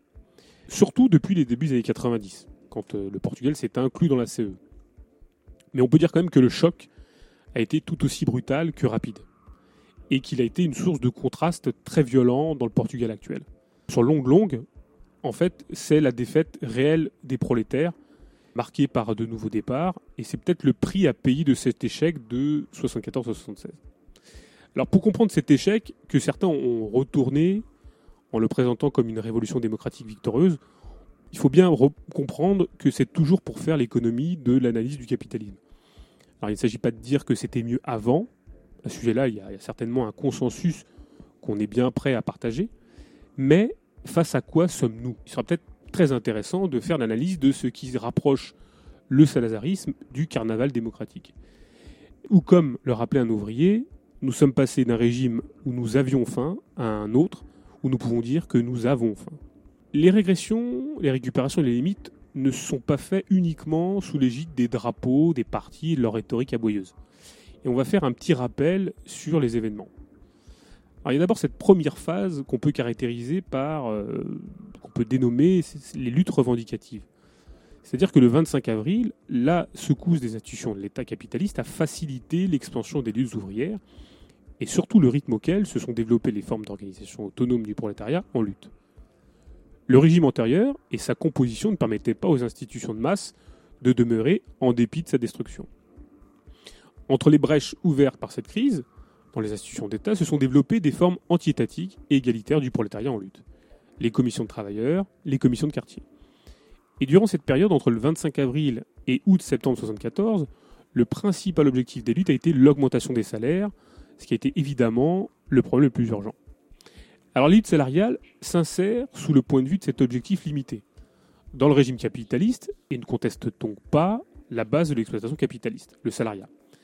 Mais les faits que ces luttes aient eu lieu en dehors des institutions capitalistes, et qu'à partir d'elles se soient développées des formes sociales égalitaires et antirépressives, fait que, au-delà de ces objectifs limités, ce mouvement revendicatif a eu un profond retentissement anticapitaliste. Et Là, se sont développées des formes sociales qui seraient peut-être des germes d'une société communiste. Deuxième phase, c'est la lutte pour de nouvelles relations dans le travail. Les augmentations de salaire obtenues ont fait reculer pour quelque temps les problèmes les plus pressants du coût de la vie. Et les luttes ont surtout commencé à se centrer sur des questions relatives à l'organisation du travail et au rapport de production. Alors il est certain que le prolétariat, dans le développement de la lutte, tend à mettre en cause l'aspect fondamental que la société capitaliste assume pour les travailleurs, c'est-à-dire l'organisation du travail. Mais la contestation massive de ce point de vue et la rapidité avec laquelle c'est développé est due en partie au fait que le prolétariat organisé de façon autonome, en commission démocratique, contrôlée par les masses, a assumé plus rapidement la conscience du complet antagonisme existant entre ces formes égalitaires d'organisation et les formes répressives du capitalisme de septembre 74 à mars 75, cette réorganisation démocratique et égalitaire des rapports sociaux a eu lieu à l'intérieur de chaque entreprise et il a pu paraître que le mouvement évoluerait rapidement vers l'unification des différentes luttes et vers la fédération des différentes commissions, de manière que l'appareil d'État centralisé du capitalisme puisse être attaqué de front. Mais cette évolution a été interrompue par les effets de la réorganisation faite par la classe dominante et de son appareil d'État. Alors il faut rappeler quand même les conséquences de ces luttes et euh, ce qu'elles ont changé sur le front de l'économie, ceci après 18 mois de mutation. Alors on peut dire que la balance des paiements a été profondément modifiée par trois phénomènes essentiels qui ont provoqué un important déficit.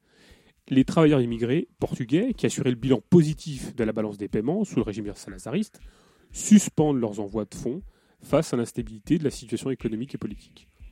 Deuxièmement, la hausse sensible des salaires arrachés par les travailleurs remet en cause la concurrentialité du Portugal, le phénomène étant d'ailleurs atténué par un développement sensible de la productivité. La hausse mondiale des prix des matières premières, et en particulier du pétrole, a accentué d'autant plus cette tendance euh, déficitaire. C'est cette fameuse crise du pétrolière de 1973. La structure économique s'est considérablement modifiée. À la suite des vagues successives de nationalisation, un secteur public a été constitué qui rassemble l'ensemble des secteurs fondamentaux de l'économie portugaise, soit à peu près 60% de la production nationale. La multiplication et le développement des coopératives, étroitement dépendantes du secteur nationalisé, qui, par sa place prépondérante aussi bien au niveau productif que financier, a déterminé les conditions d'existence et d'évolution du secteur coopératif. Celui-ci assure au secteur nationalisé des fonctions de sous-traitance avec des coûts sensiblement réduits. Ce secteur a représenté une part non négligeable du produit national. Les salariés agricoles du Sud ont suivi un processus similaire en transformant les grandes propriétés en coopératives agricoles. Le secteur privé subsistant comprenait essentiellement le petit commerce et le petit artisanat, ainsi que la petite propriété du Nord. Même s'il représentait un nombre relativement important d'individus, son poids relatif dans l'économie portugaise s'était considérablement réduit pour ne conserver qu'une importance tout à fait secondaire, on l'estime aux alentours de 20% du produit national. Alors parallèlement à cette profonde restructuration de l'économie, on a assisté à une modification sensible de la composition sociale du Portugal. À travers l'exode de la grande et moyenne bourgeoisie possédante, ainsi qu'une partie non négligeable des cadres économiques et politiques. D'autre part, le prolétariat urbain et rural, rural surtout dans le sud, s'homogénéisait à travers ces structures d'auto-organisation et contrairement aux îles répandues à cette époque, le prolétariat portugais était essentiellement urbain et ouvrier et se trouvait aux entours des centres industriels de Lisbonne et de Porto. Alors la petite paysannerie du Nord se sentait écartée du processus de mutation économique et offrait un terrain favorable à toutes les manœuvres réactionnaires. On en a parlé tout à l'heure avec Cécilia, avec les attentats à la bombe contre les sièges du PC par exemple. Il a fallu aussi compter sur l'arrivée massive des réfugiés d'Angola, ils étaient environ 300 000, ceci de septembre à novembre 75. Ce qui a fait qu'accentuer la crise économique et a renforcé l'écho de la droite et de l'extrême droite. Alors l'expansion du capitalisme au Portugal a fait du prolétariat la classe sociale la plus nombreuse. Elle représentait environ deux tiers des travailleurs salariés. Mais il y avait des disparités et des contradictions de classe. Ceci entre les petites usines de textiles ou alimentaires surexploitées, au niveau des salaires et des droits dans l'usine, qui ont été frappées de plein, de plein fouet par la crise et par les fermetures. Elles n'avaient pas le rapport aux luttes que les grandes unités de production, comme les chantiers navals ou l'industrie de la chimie, portaient. Alors face à cette situation, l'intégration du mouvement a été plutôt facile on peut dire qu'en 19 mois, l'affaire était réglée. On considère factuellement que la date du putsch de gauche avorté dont on a parlé tout à l'heure a permis la normalisation politique, mais cette normalisation n'a pas été homogène en fonction des territoires. On peut dire donc que le 25 novembre 1975 a permis aussi de régler cette grande situation d'extrême tension. On peut, parler, euh, on peut renvoyer d'ailleurs à ce sujet le, son qu'on a fait avec euh, Charles Rive, où on parle un petit peu de, cette, de ce de, cette, euh, ce putsch de Tankos où les, les parachutistes auraient été manipulés. Alors les différentes armes, différentes armes ont été utilisées volontairement pour tenter de reprendre le contrôle de la situation, ceci avec plus ou moins d'efficacité et avec plus ou moins de volonté politique. Le reste étant assuré par le rapport social total qu'est le capitalisme qui dicte aussi le possible. Alors on va se poser la question de savoir quelles sont ces armes qui ont été utilisées pour reprendre le contrôle. Alors on les appelle étatisation et nationalisation. À partir du 11 mars 1975, on l'a vu tout à l'heure avec, euh, avec Cécilia, il y a une accélération euh, des étatisations et des nationalisations. Et ces généralisations des étatisations et des nationalisations est venue répondre à diverses nécessités de la classe dominante. Mais ces étatisations sont venues aussi à la rencontre de problèmes soulevés par les luttes ouvrières les revendications salariales d'abord, puis la, réorganisation partielle du travail auquel les ouvriers ont procédé, ont conduit beaucoup de patrons privés à abandonner les entreprises, ce qui a soulevé des problèmes pressants de salaire. L'autogestion, cette fameuse autogestion, était seulement possible dans les entreprises productrices de biens de consommation et travaillant surtout pour le marché national. Et cette forme de contrôle de la production n'a pas su n'a pas pu résoudre le problème de manière durable, celui de la survie. Les étatisations, assurant le salaire, sont venues répondre aux problèmes immédiats avec son outil qu'est le crédit et son contrôle. Donc, la distribution du crédit a été une véritable arme de pacification et d'intégration. On peut aussi dire que certains outils qui se voulaient des aides ponctuelles pour certaines tâches techniques liées à l'urbanisme, au logement, comme le SAL, dont on a parlé avec tout, et puis aussi les problèmes liés à l'occupation des terres avec les aides des IRA, ces, équipes d'agronomes, ont orienté les luttes vers des formes acceptables par l'État. Ils ont aussi joué un rôle d'informateur du processus d'occupation des luttes en cours et les ont présentées auprès de l'État de manière acceptable. Ils ont aussi fait du renseignement pour savoir ce qui s'y passait. Et il faut noter que pas mal de révolutionnaires, sincères d'ailleurs, ont pris part à ces activités d'organisation. L'apparition de, nombreuses coopératives de production n'a pas été un défi révolutionnaire contre le capitalisme, mais plutôt une tentative du capitalisme d'État pour contrôler la crise et guider ce type de structure vers des canaux que les institutions étatiques pouvaient contrôler. Les travailleurs occupaient usines, terres et maisons, et l'État est venu avec la promesse de régulariser toutes ces initiatives, leur réalisation. L'État étaient aussi intéressés par les coopératives industrielles et agricoles, ceci pour des raisons très pragmatiques. Persuadés que les terres et les usines leur appartenaient, les ouvriers travaillaient deux fois plus que s'ils avaient des patrons privés. Et avec cette stratégie, le gouvernement qui manquait d'argent à investir pour la restructuration du capitalisme au Portugal a découvert à peu de frais une autre manière d'investir grâce à la force de travail. Alors on va pas développer ici l'analyse entendue que la nationalisation n'a rien à voir avec le socialisme, mais que beaucoup de groupes gauchistes ont appuyé, ceci en pensant que l'étatisation, donc les nationalisations, c'était un pas vers le socialisme. Alors au fur et à mesure, s'est aggravée la distinction entre travailleurs ayant une conscience plus limitée, qui concevaient l'objectif de la lutte comme un moyen d'assurer le salaire, et les autres, dont la pratique les conduisait à voir plus loin, et qui cherchaient à lutter pour l'abolition du salariat. De manière générale, les étatisations ont été acceptées, dans certains secteurs, elles ont été orchestrées bureaucratiquement, c'est-à-dire décidées administrativement et fréquemment en opposition aussi à certains travailleurs, en leur imposant comme nouveaux patrons les technocrates d'État reconvertis en capitalistes d'État. Dans d'autres secteurs, les étatisations été plus subtiles, pas tant par tactique que par la force des circonstances. C'est donc développé une situation mélangée dans laquelle certaines unités de production sont directement contrôlées par les capitalistes d'État, dans d'autres secteurs, ce sont les commissions de travailleurs qui gèrent directement la production de chaque unité particulière et les capitalistes d'État ne les contrôlent qu'au son de second degré à travers les emprunts de capital et le marché.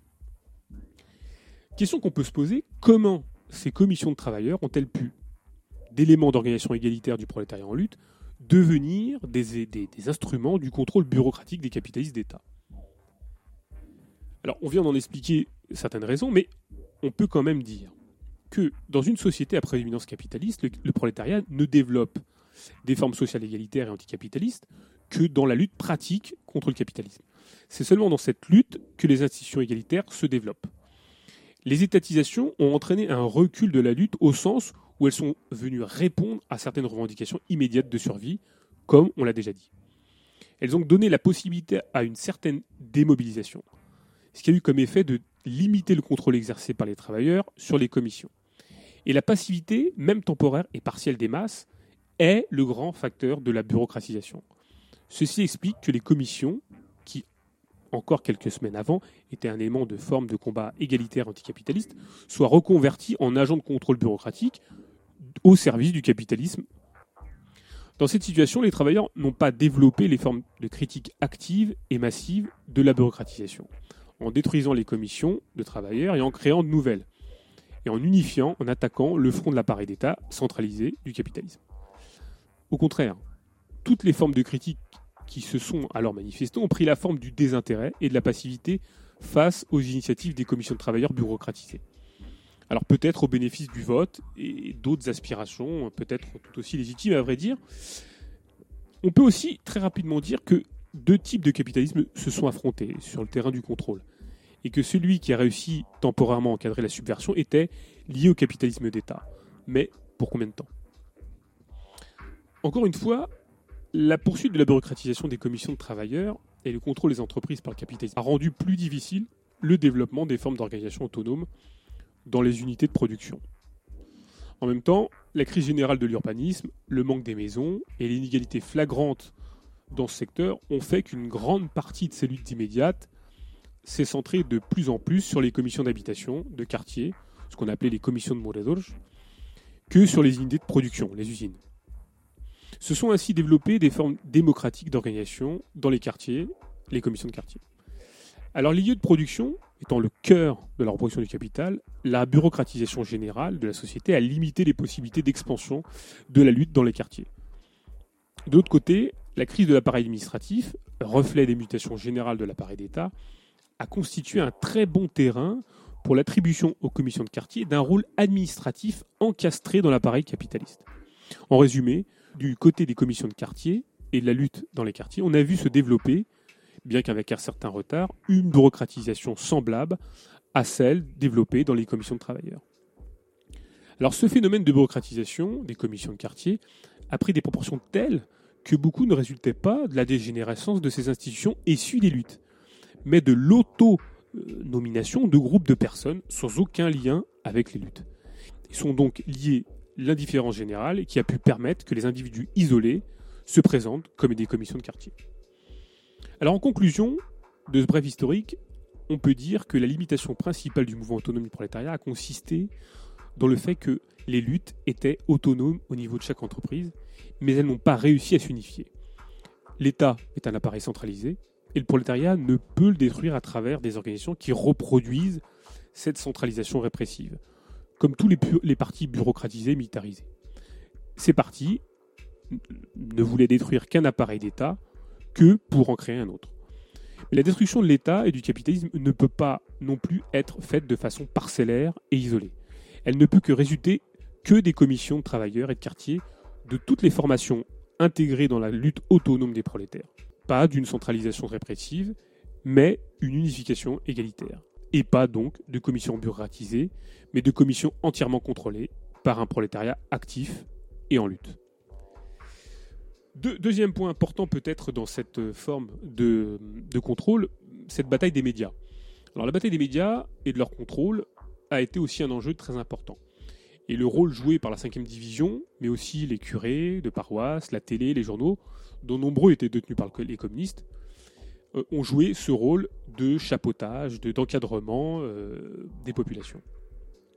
On peut voir d'ailleurs à ce sujet le très bon documentaire de Ginette Lavigne sur le journal A République, qui était euh, quelque chose d'assez important, peut-être même à la source de la démission d'un des, socialistes du gouvernement en juillet 1975, ceci d'après Mario Suarez.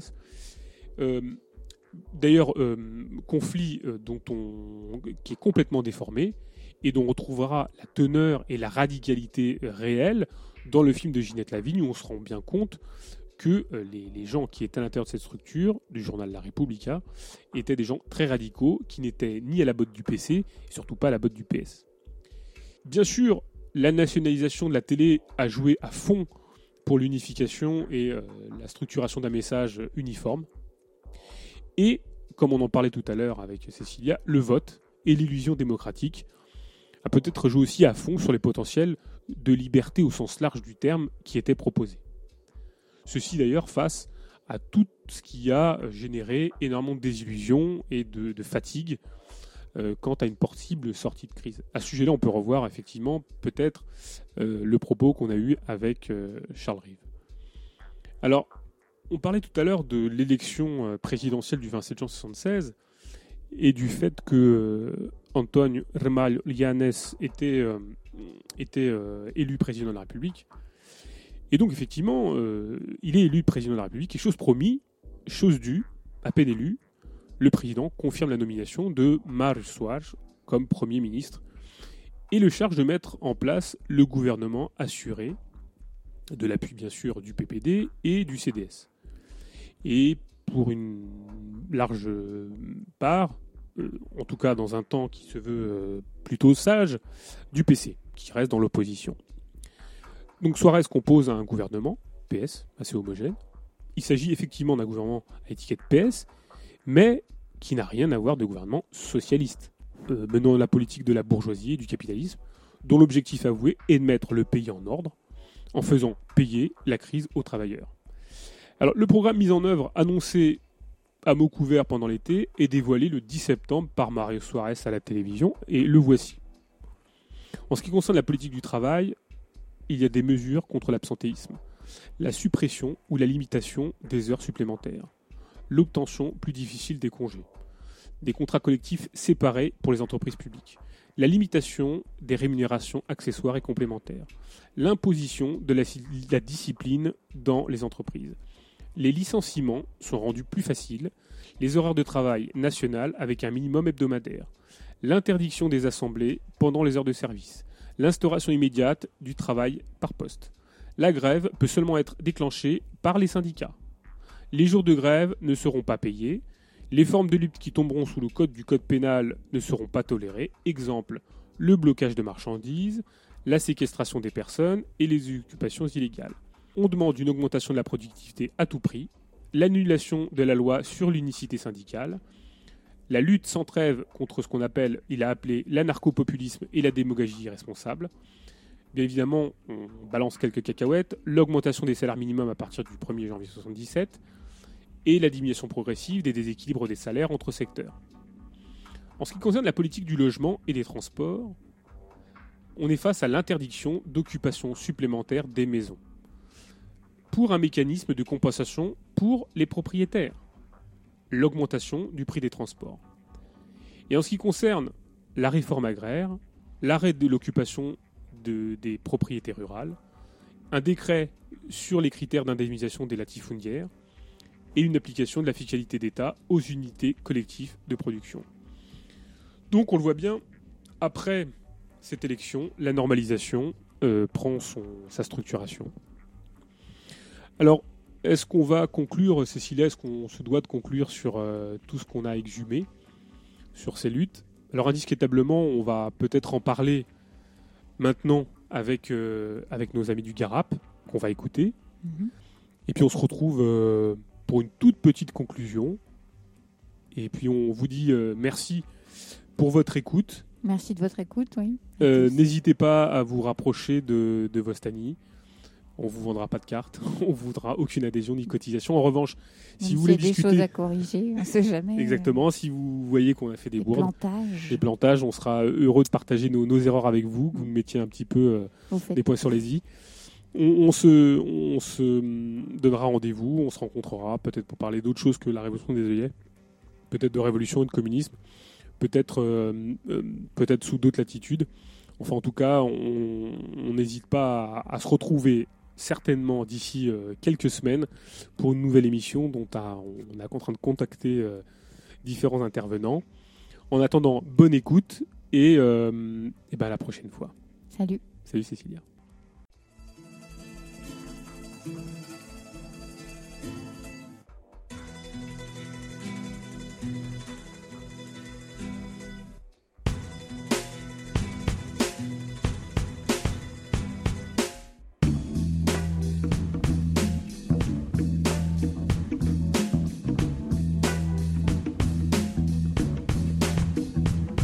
Sono nato in Sicilia durante la guerra, in un paese povero, personale entroterra, abbandonato dal governo, senza difesa, divorato dalla mafia e dalla chiesa dormire in sei in una piccola stanza, sognare del cibo e sentirne la mancanza, poco lavoro non si guadagnava abbastanza, si moriva di fame oppure per ignoranza. A 12 anni ho lasciato la scuola per farmi quattro soldi spostando una carriola, ma rimane la miseria e la gioventù vola. Sono emigrato a 18 anni con il cuore in gola.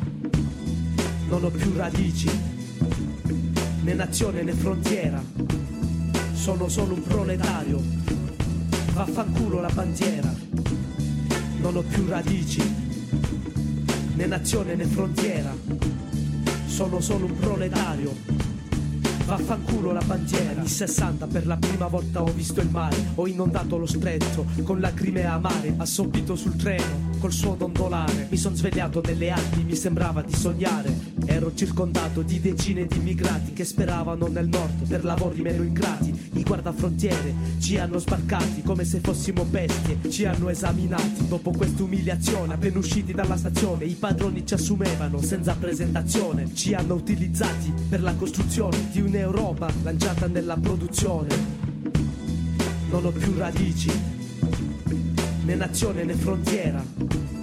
Sono solo un proletario Vaffanculo la bandiera, non ho più radici, né nazione né frontiera, sono solo un proletario Vaffanculo la bandiera, ho dovuto accettare qualsiasi occupazione, ma non ha servito molto per la mia integrazione. Alla fine ho cambiato pure la cittadinanza, la prima non la usavo per la lontananza. La speranza di tornare in Sicilia è svanita, come il resto della gente che è tutta fuggita. Sono rimasto in Svizzera per tutta la vita, nel mio villaggio natale sono un turista in gita. Ecco come il sistema tratta i suoi salariati, siamo stati soli, nessun paese ci ha aiutati, non ho più radici, né nazione né frontiera, sono sono solo un proletario, vaffanculo la bandiera. Non ho più radici, né nazione né frontiera. Sono solo un proletario, vaffanculo la bandiera. Non ho più radici, né nazione né frontiera. Sono solo un proletario, vaffanculo la bandiera. Non ho più radici, né nazione né frontiera sono solo un proletario. Vaffanculo la bandiera, non ho più radici, né nazione né frontiera. Sono solo un proletario, vaffanculo la bandiera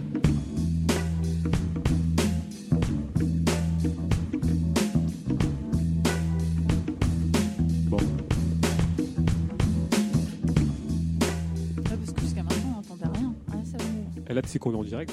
Hein, et on t'entend, j'enregistre là. Et eh ben voilà, c'est la troisième partie de, l'émission consacrée au Portugal. C'est Radio Vostani. Alors on a des invités ce soir. On va laisser tourner en boucle la, musique euh, d'Etnas, qu'on remercie. Et qu'on salue. Et puis on salue aussi euh, Salut etnas Et Puis on salue Toto aussi, qui doit nous écouter. Salut, salut. Alors, euh, est-ce qu'on vous entend bien dans le micro On va faire un petit test de, micro. Qui est-ce que j'ai là Black. Black. Black, de, Black du Garap alors. Puis j'ai quelqu'un d'autre à côté là qui veut pas parler. Lino. Bon, Lino du Garap. Puis là j'ai. Cécilia. Cécilia, et puis j'ai. Brunel. Brunel, bah, bonsoir à tout le monde. Merci d'être présent pour cette troisième partie consacrée à la lutte des classes au Portugal, qui se un peu moins didactique, un peu plus détendue, beaucoup moins axée sur, euh, sur le, monologue, Hein, qui est plus sur le dialogue, on va dire. On va essayer de parler un petit peu tous ensemble de, pas mal de points. On va essayer d'aborder pas mal de points, pas mal de choses euh, et de manière un peu plus collective. Mais avant tout, avant de, présenter un petit peu euh, le déroulé de l'émission, je voulais euh, bah, donner un peu la parole aux au Garap pour nous dire très rapidement, s'ils ont envie, se présenter un peu, dire ce qu'ils font, comment ils, comment ils vont, comment ça se passe, voilà, pour pour introduire un peu l'émission, c'est voilà comment ça va le Garap.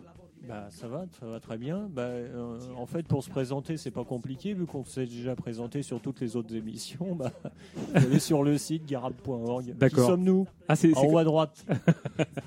donc, ça suffira, c'est ça que tu veux dire, euh, Je pense, ouais. Brunel, un petit peu une présentation du, GARAP, Garab Prolétaires qui tentons de de nous organiser efficacement contre l'exploitation.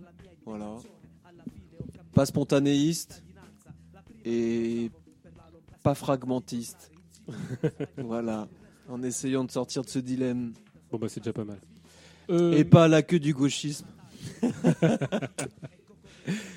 Alors, si, on, fait cette émission ce soir avec vous, c'est euh, sous la bannière de, de plein d'interrogations, d'un dialogue un peu collectif sur, euh, sur les événements de la Révolution portugaise en fait, on essaye d'avoir une parole un peu plus collective que d'habitude pour essayer d'avoir un peu, euh, un peu son de cloche différent de, ce qu'on a produit.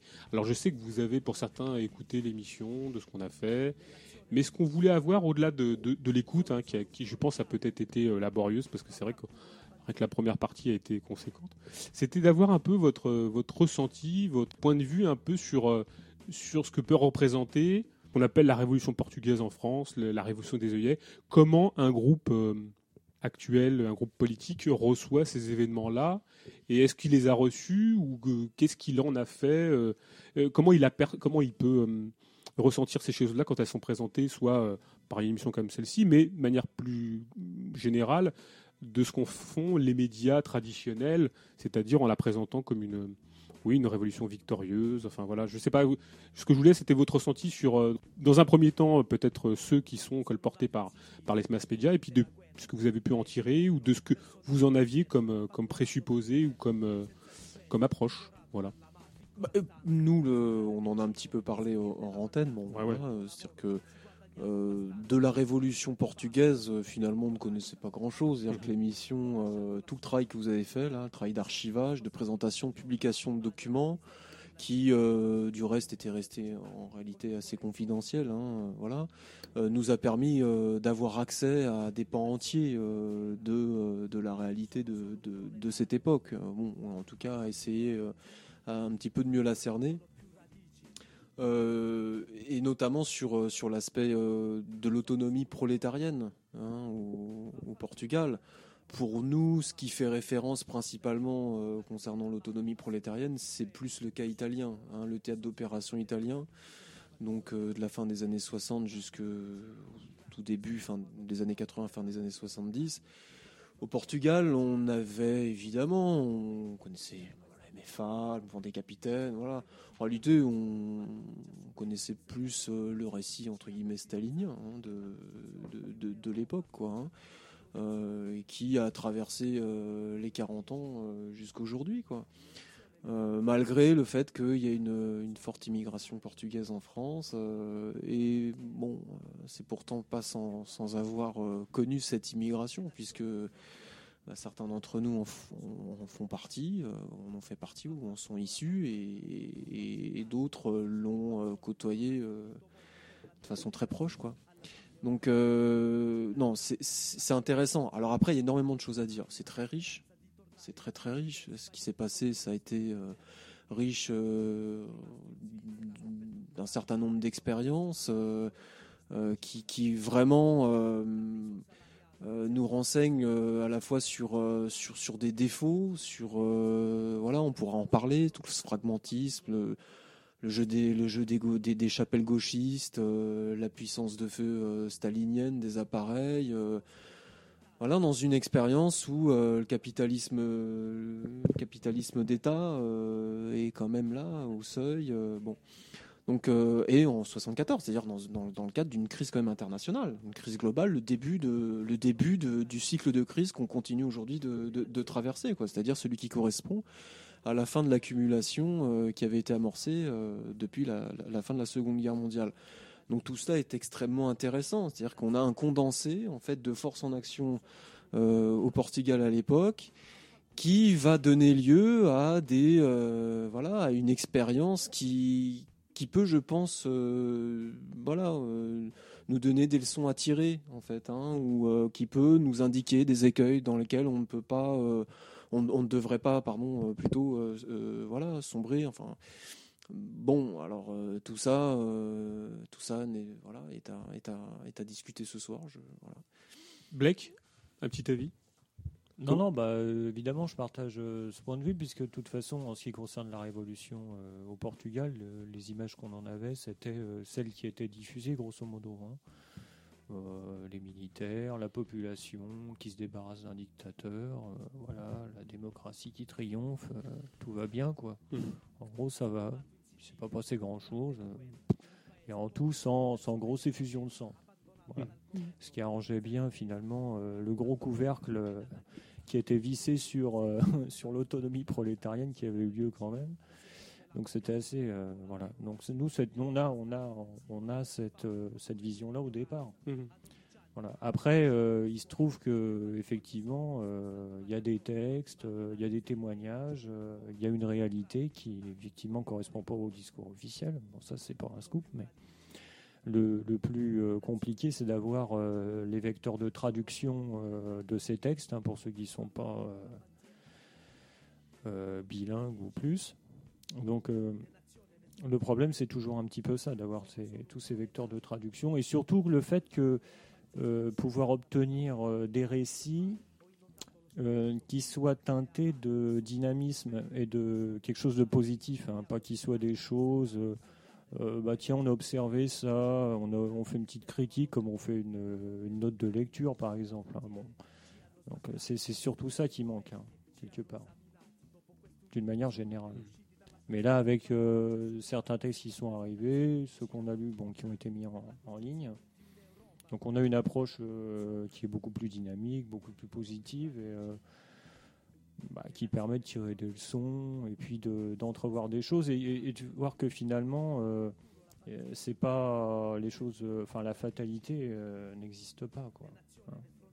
voilà je vais voir aussi le l'avis de, de, Lino mais alors Lino c'est un avis c'est un avis un peu un peu celui celui d'un luso descendant c'est comme ça qu'on dit maintenant parce que alors ça m'intéresse d'avoir un peu ton, ton approche, c'est-à-dire euh, comment toi tu as pu vivre justement cette, euh, cet accès à l'histoire et ce, à quoi tu, peux prétendre en te réappropriant justement toute cette histoire, parce que c'est un truc important, c'est pas forcément transmis, c'est enfin nous on a tous été confrontés à ça, hein, des parents qui ne sont pas portés, forcément porteurs d'histoire euh, sociale, de lutte, de tradition de lutte.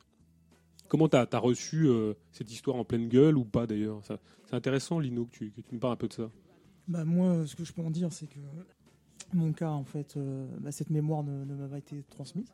On mhm. J'en euh, on m'a jamais transmis, en fait, cette, mémoire des, de, ce qui s'est passé à cette époque. Bien sûr. Bah, après, mes parents n'y étaient pas, ils étaient en France travaille en France, mais euh, bah pour moi, en fait, je suis resté sur, euh, bah, sur l'histoire des, capitaines d'avril qui sont venus en, sauveur et puis euh, qui, ont, qui ont mis fin à la dictature fasciste. Et puis, ah, la démocratie est arrivée. Et puis. et puis c'est la merde maintenant.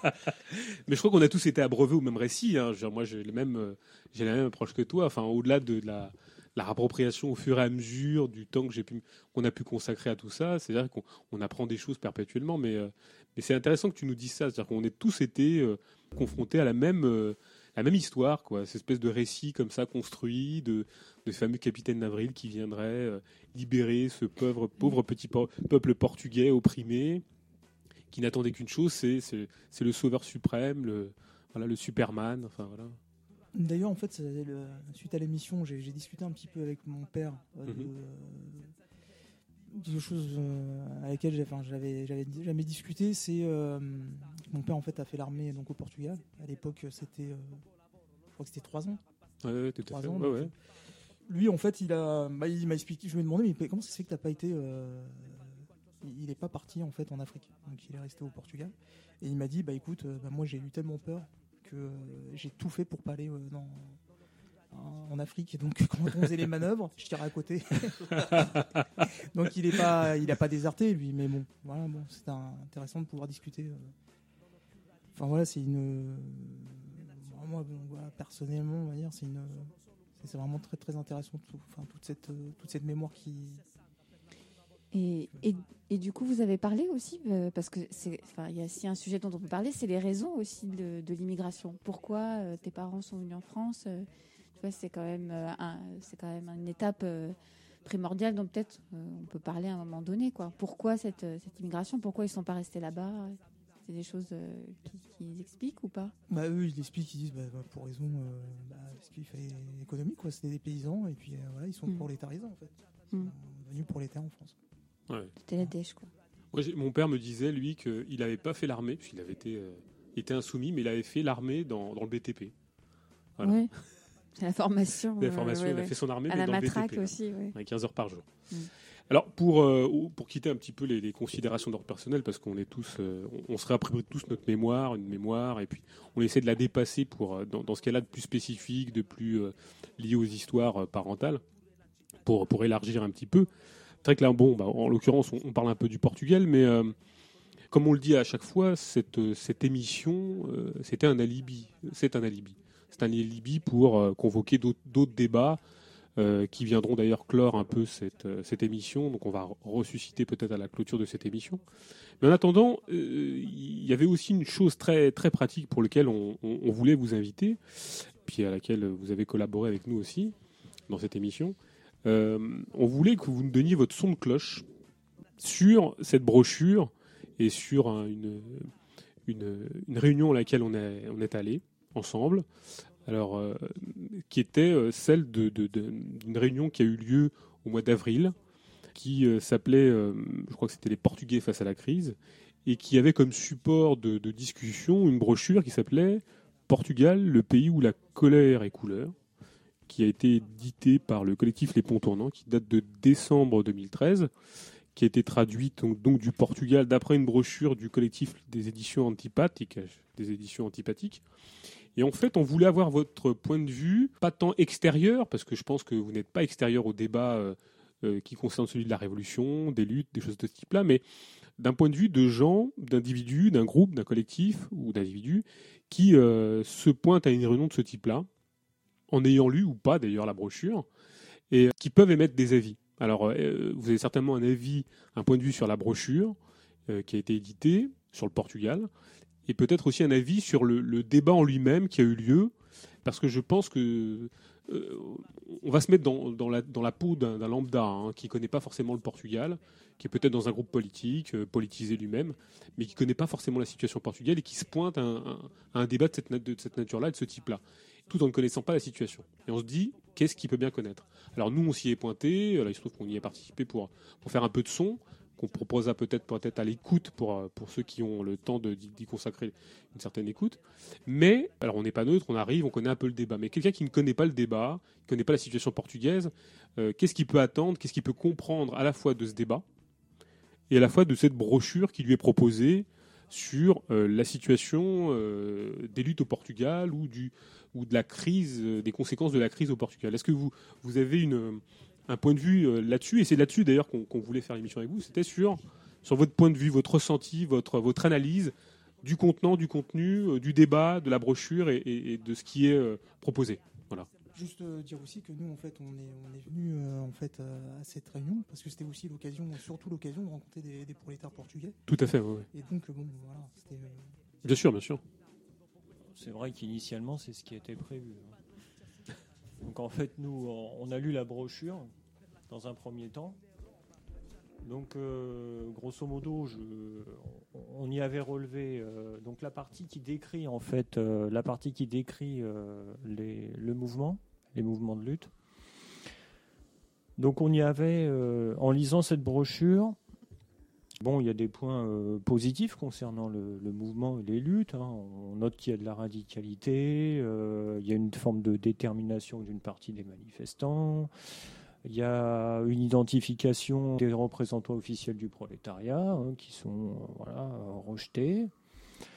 Bon, par contre, euh, on note que, bon, euh, en même temps, euh, il y a une espèce de fascination pour la bagarre de rue, la spontanéité, hein, qui tendrait à montrer finalement que ce serait une solution. voilà, enfin, les masses allaient se lever du jour au lendemain. Bon, ouais, certes. Enfin, c'est ce qui semble apparaître. Hein. Bon, en même temps, on sent qu'il n'y a pas beaucoup d'accroche avec les travailleurs, si ce n'est à travers les syndicats ou alors euh, montrer la classe euh, en soi. Quoi. Donc ça n'a pas grand intérêt.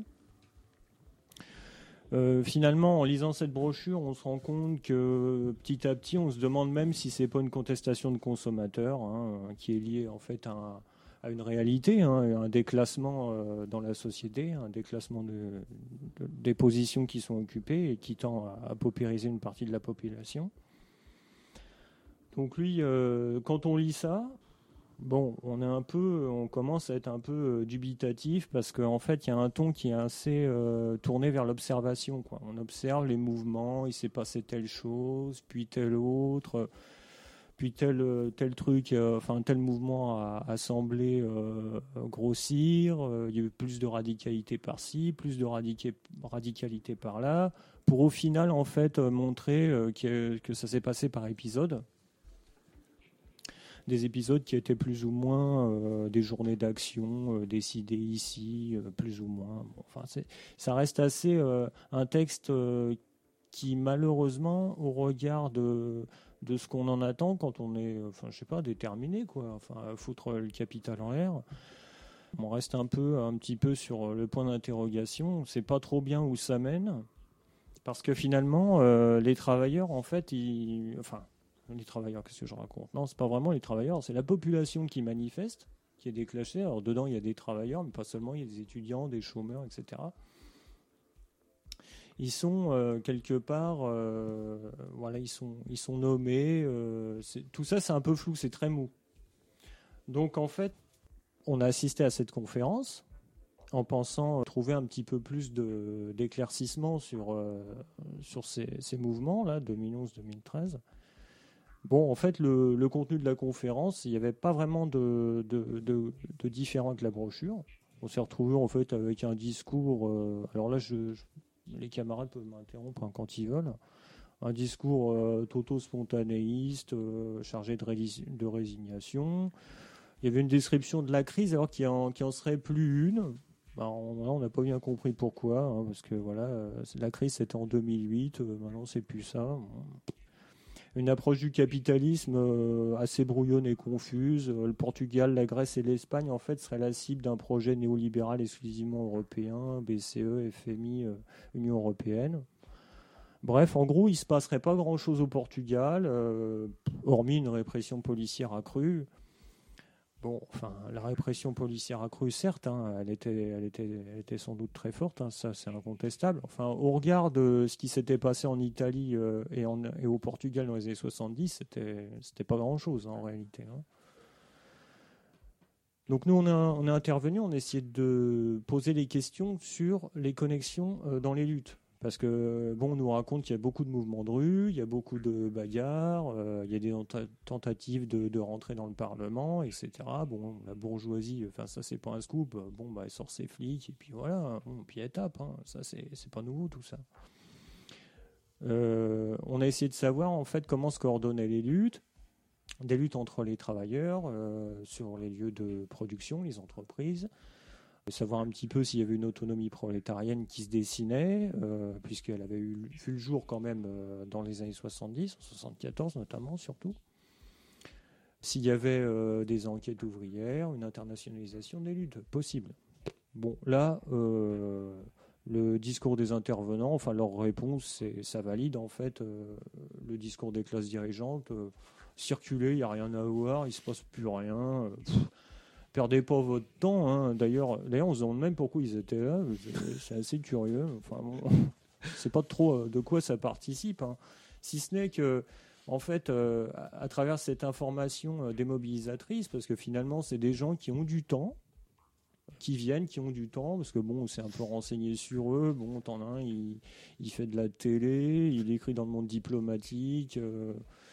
Euh, il est prof aussi. Il est prof. Euh, bon, enfin, il y en a, ils ont du temps, de l'argent, parce qu'il faut même se déplacer, organiser les conférences. Euh. Bon, bah, c'est très bien.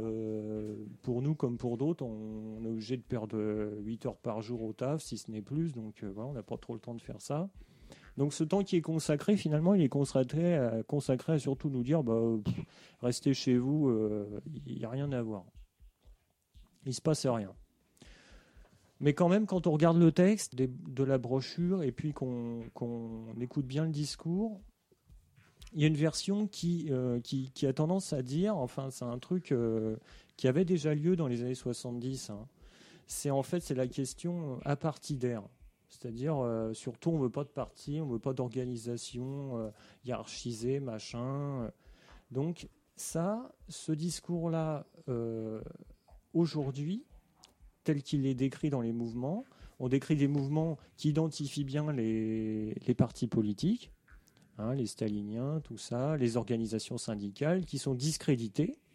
Mais on met en avant surtout le fait que bah, spontanément, on pourrait se parler, euh, euh, montrer son mécontentement, et puis finalement, hein, ça, ça, irait bien comme ça. Alors ça, c'est quelque chose qu'on retrouve euh, dans les années 70, mais de manière beaucoup plus radicale, et là où finalement, les, valets de la bourgeoisie ont dû, ont dû montrer un peu plus de détermination pour plier les prolétaires. C'est que effectivement, quand les prolétaires euh, se sont autonomisés, parce qu'en fait, ils n'avaient pas le, c'est ce qui est rappelé dans les articles, hein, qui sont les partis politiques et les syndicats étaient complètement à la ramasse, complètement inexistants. Les travailleurs devaient, par conséquent, s'organiser tout seuls, ce qui était très bien. Par la suite, effectivement, euh, donc les travailleurs euh, mettent en place les assemblées générales, puis euh, des commissions de travailleurs, commissions interentreprises, qui ensuite présenteront certains défauts. bref, ils mettent en place ces structures. Les stalles cherchent, dans les années 70, hein, les à contrôler ces organisations, etc. Les calomnies, alors ça c'est toujours le même truc, une hein, calomnie, tout ce qui peut ressembler à de l'autonomie, tout ce que chaque fois que les prolétaires cherchent à s'émanciper, ils sont calomniés, traités de fascistes, d'aventuristes. Ah, ça, c'est partout, ça. Ça, c'est le discours. Euh, ça, c'est le truc qui tire le tiroir. Il est réutilisable ad vitam aeternam. tant qu'on les aura pas éradiqués, nous le ressortirons. Ça, c'est clair. Euh, les travailleurs luttent y compris contre les stalles, puisqu'ils arrivent même à organiser des manifestations sur, euh, contre le Parti communiste euh, portugais qui cherche à avoir la main mise euh, sur les syndicats. On a des tentatives de récupération à l'inverse et de contrôle des mouvements par les syndicats et les stalles. Et dans cette usure, il y a une saturation des, travailleurs qui, eux, rejettent effectivement tout, tout ce qui est partidaire, etc il y a une intrusion euh, par les, partis gauchistes euh, euh, opportunistes de, s'insérer dans les structures, mais aussi d'en créer de nouvelles qui ont l'air radicales, qui ont l'apparence de la radicalité, pour saboter l'autonomie qui était en marche et qui était en route. donc pour créer des structures, c'est le CRTSM, le Conseil révolutionnaire des travailleurs de soldats et marins, mis en place par le Parti révolutionnaire du prolétariat entre autres.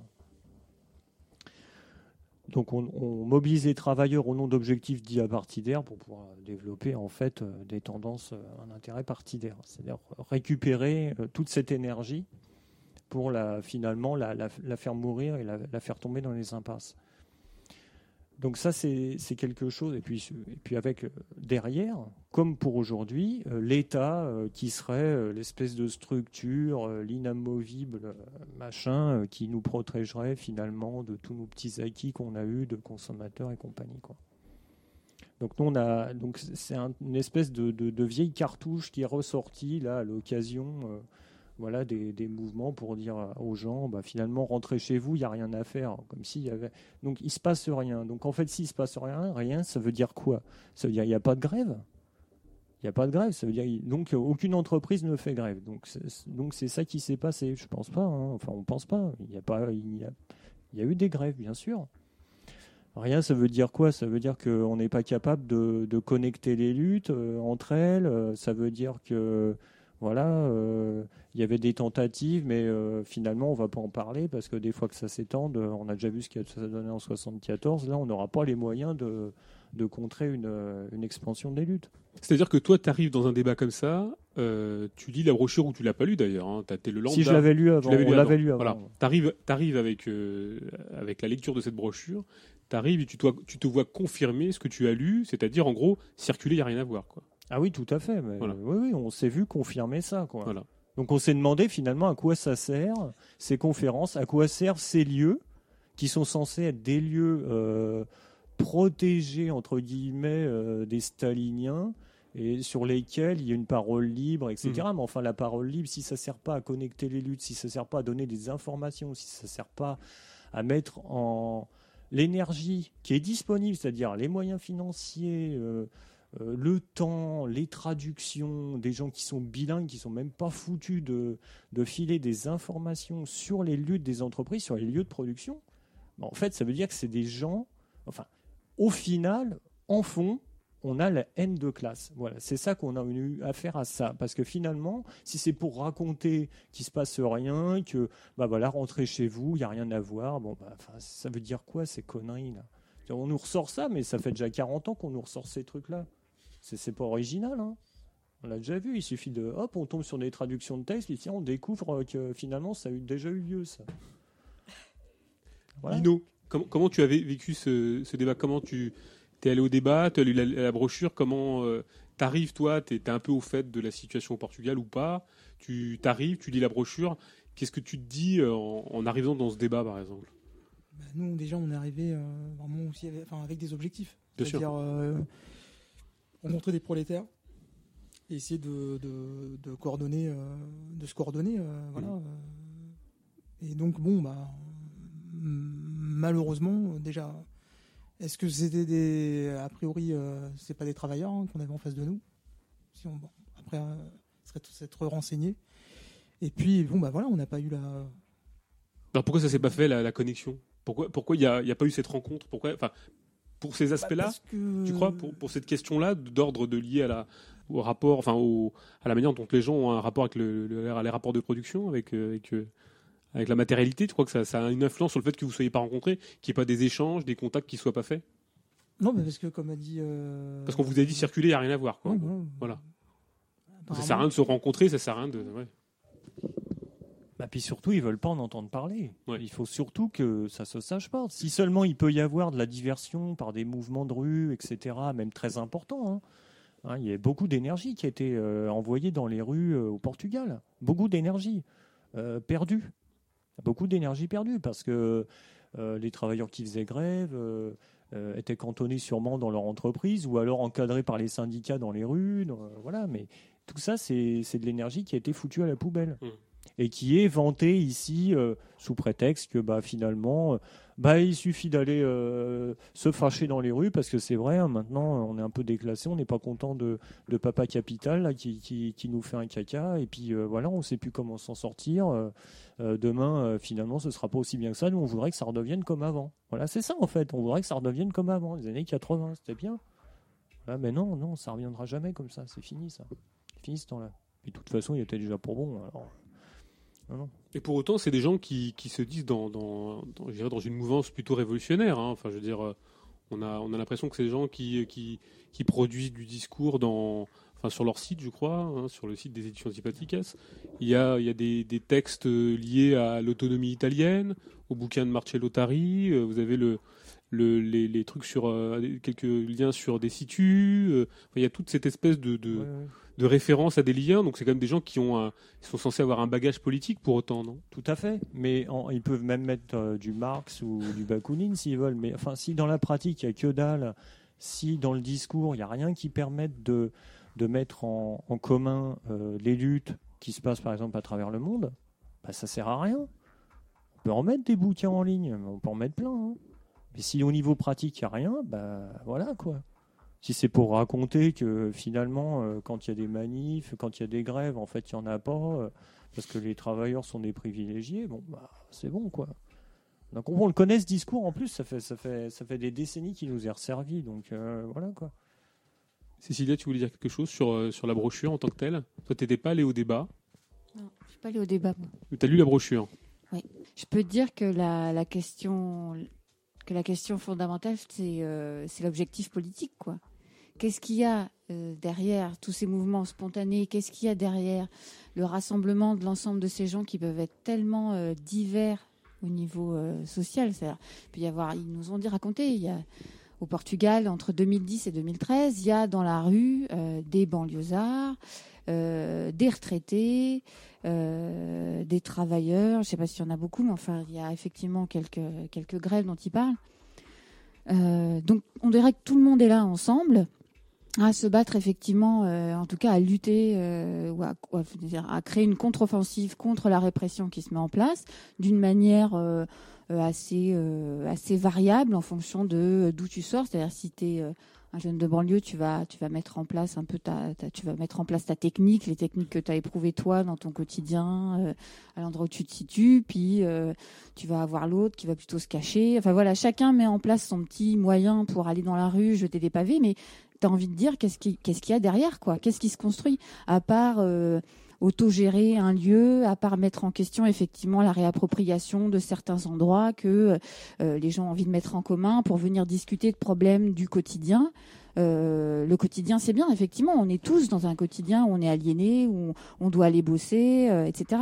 Ok, mais derrière, c'est quoi le projet politique et moi, j'ai été assez surprise que, alors effectivement, on va assez surprise de la critique qui peut se développer dans cette ce mouvement-là aussi contre euh, la théorie, euh, contre des militants qui soi-disant seraient un peu trop, euh, qui auraient un peu trop de trucs en tête, qui sont là, qui parlent d'organisation, qui parlent. Mais ouais, mais à un moment donné, c'est important quoi. Qu'est-ce que tu, qu'est-ce que tu, qu'est-ce que tu cherches à mettre en place, vers quoi tu vas Enfin voilà, la question du projet politique. Et ça, il y en a pas du tout dans la brochure. Il y en a aucun. à part, à part l'offensive contre quelque chose, contre un État qui serait oppressif à un moment donné, euh, alors on va lancer les cailloux. Enfin, ça, tu vois, c'est ça, ça m'a, ça j'ai pas compris. Et que et que euh, qu'à la fin ce soit traité comme finalement ayant été une bonne partie de plaisir, euh, un bon jeu où tout le monde se soit bien marié ensemble, à contester l'ordre social dominant, etc. c'est pareil. À la limite, tu vois, ça m'a fait penser à un moment donné. Bon, on va revenir un peu sur le sujet, mais c'est un peu le mouvement antifa, quoi. C'est-à-dire on se bat contre, contre quelque chose, mais on va vers quoi et la question, c'est ça. Et pourquoi Qu'est-ce qu'on cherche à construire Il n'y a, aucune question. a aucune question qui est posée, euh, qui est posée là-dessus. C'est-à-dire que on met en question quelques trucs, mais euh, mais finalement, qu'est-ce qu'on veut On veut finalement on veut un État euh, fort et social. donc on veut toujours un État. On veut, tu vois. Enfin, je sais pas si je suis.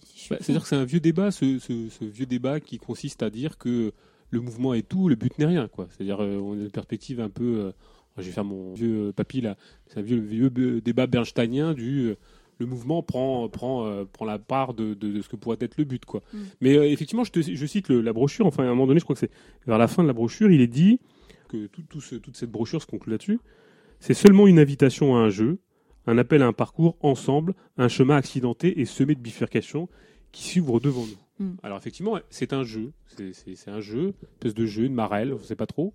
C'est assez assez triste comme, comme conclusion quand même. Euh, Brunel, la brochure que ça sent l'autonomie désirante, un peu. C'est un hein. peu ça, oui. C'est un ah, peu la, multitude. la multitude. Tu parlais du mouvement Antifa, moi ça me fait penser un peu au, pareil, aux considérations insurrectionnalistes ou insurrectionnistes, appelons-les comme on veut.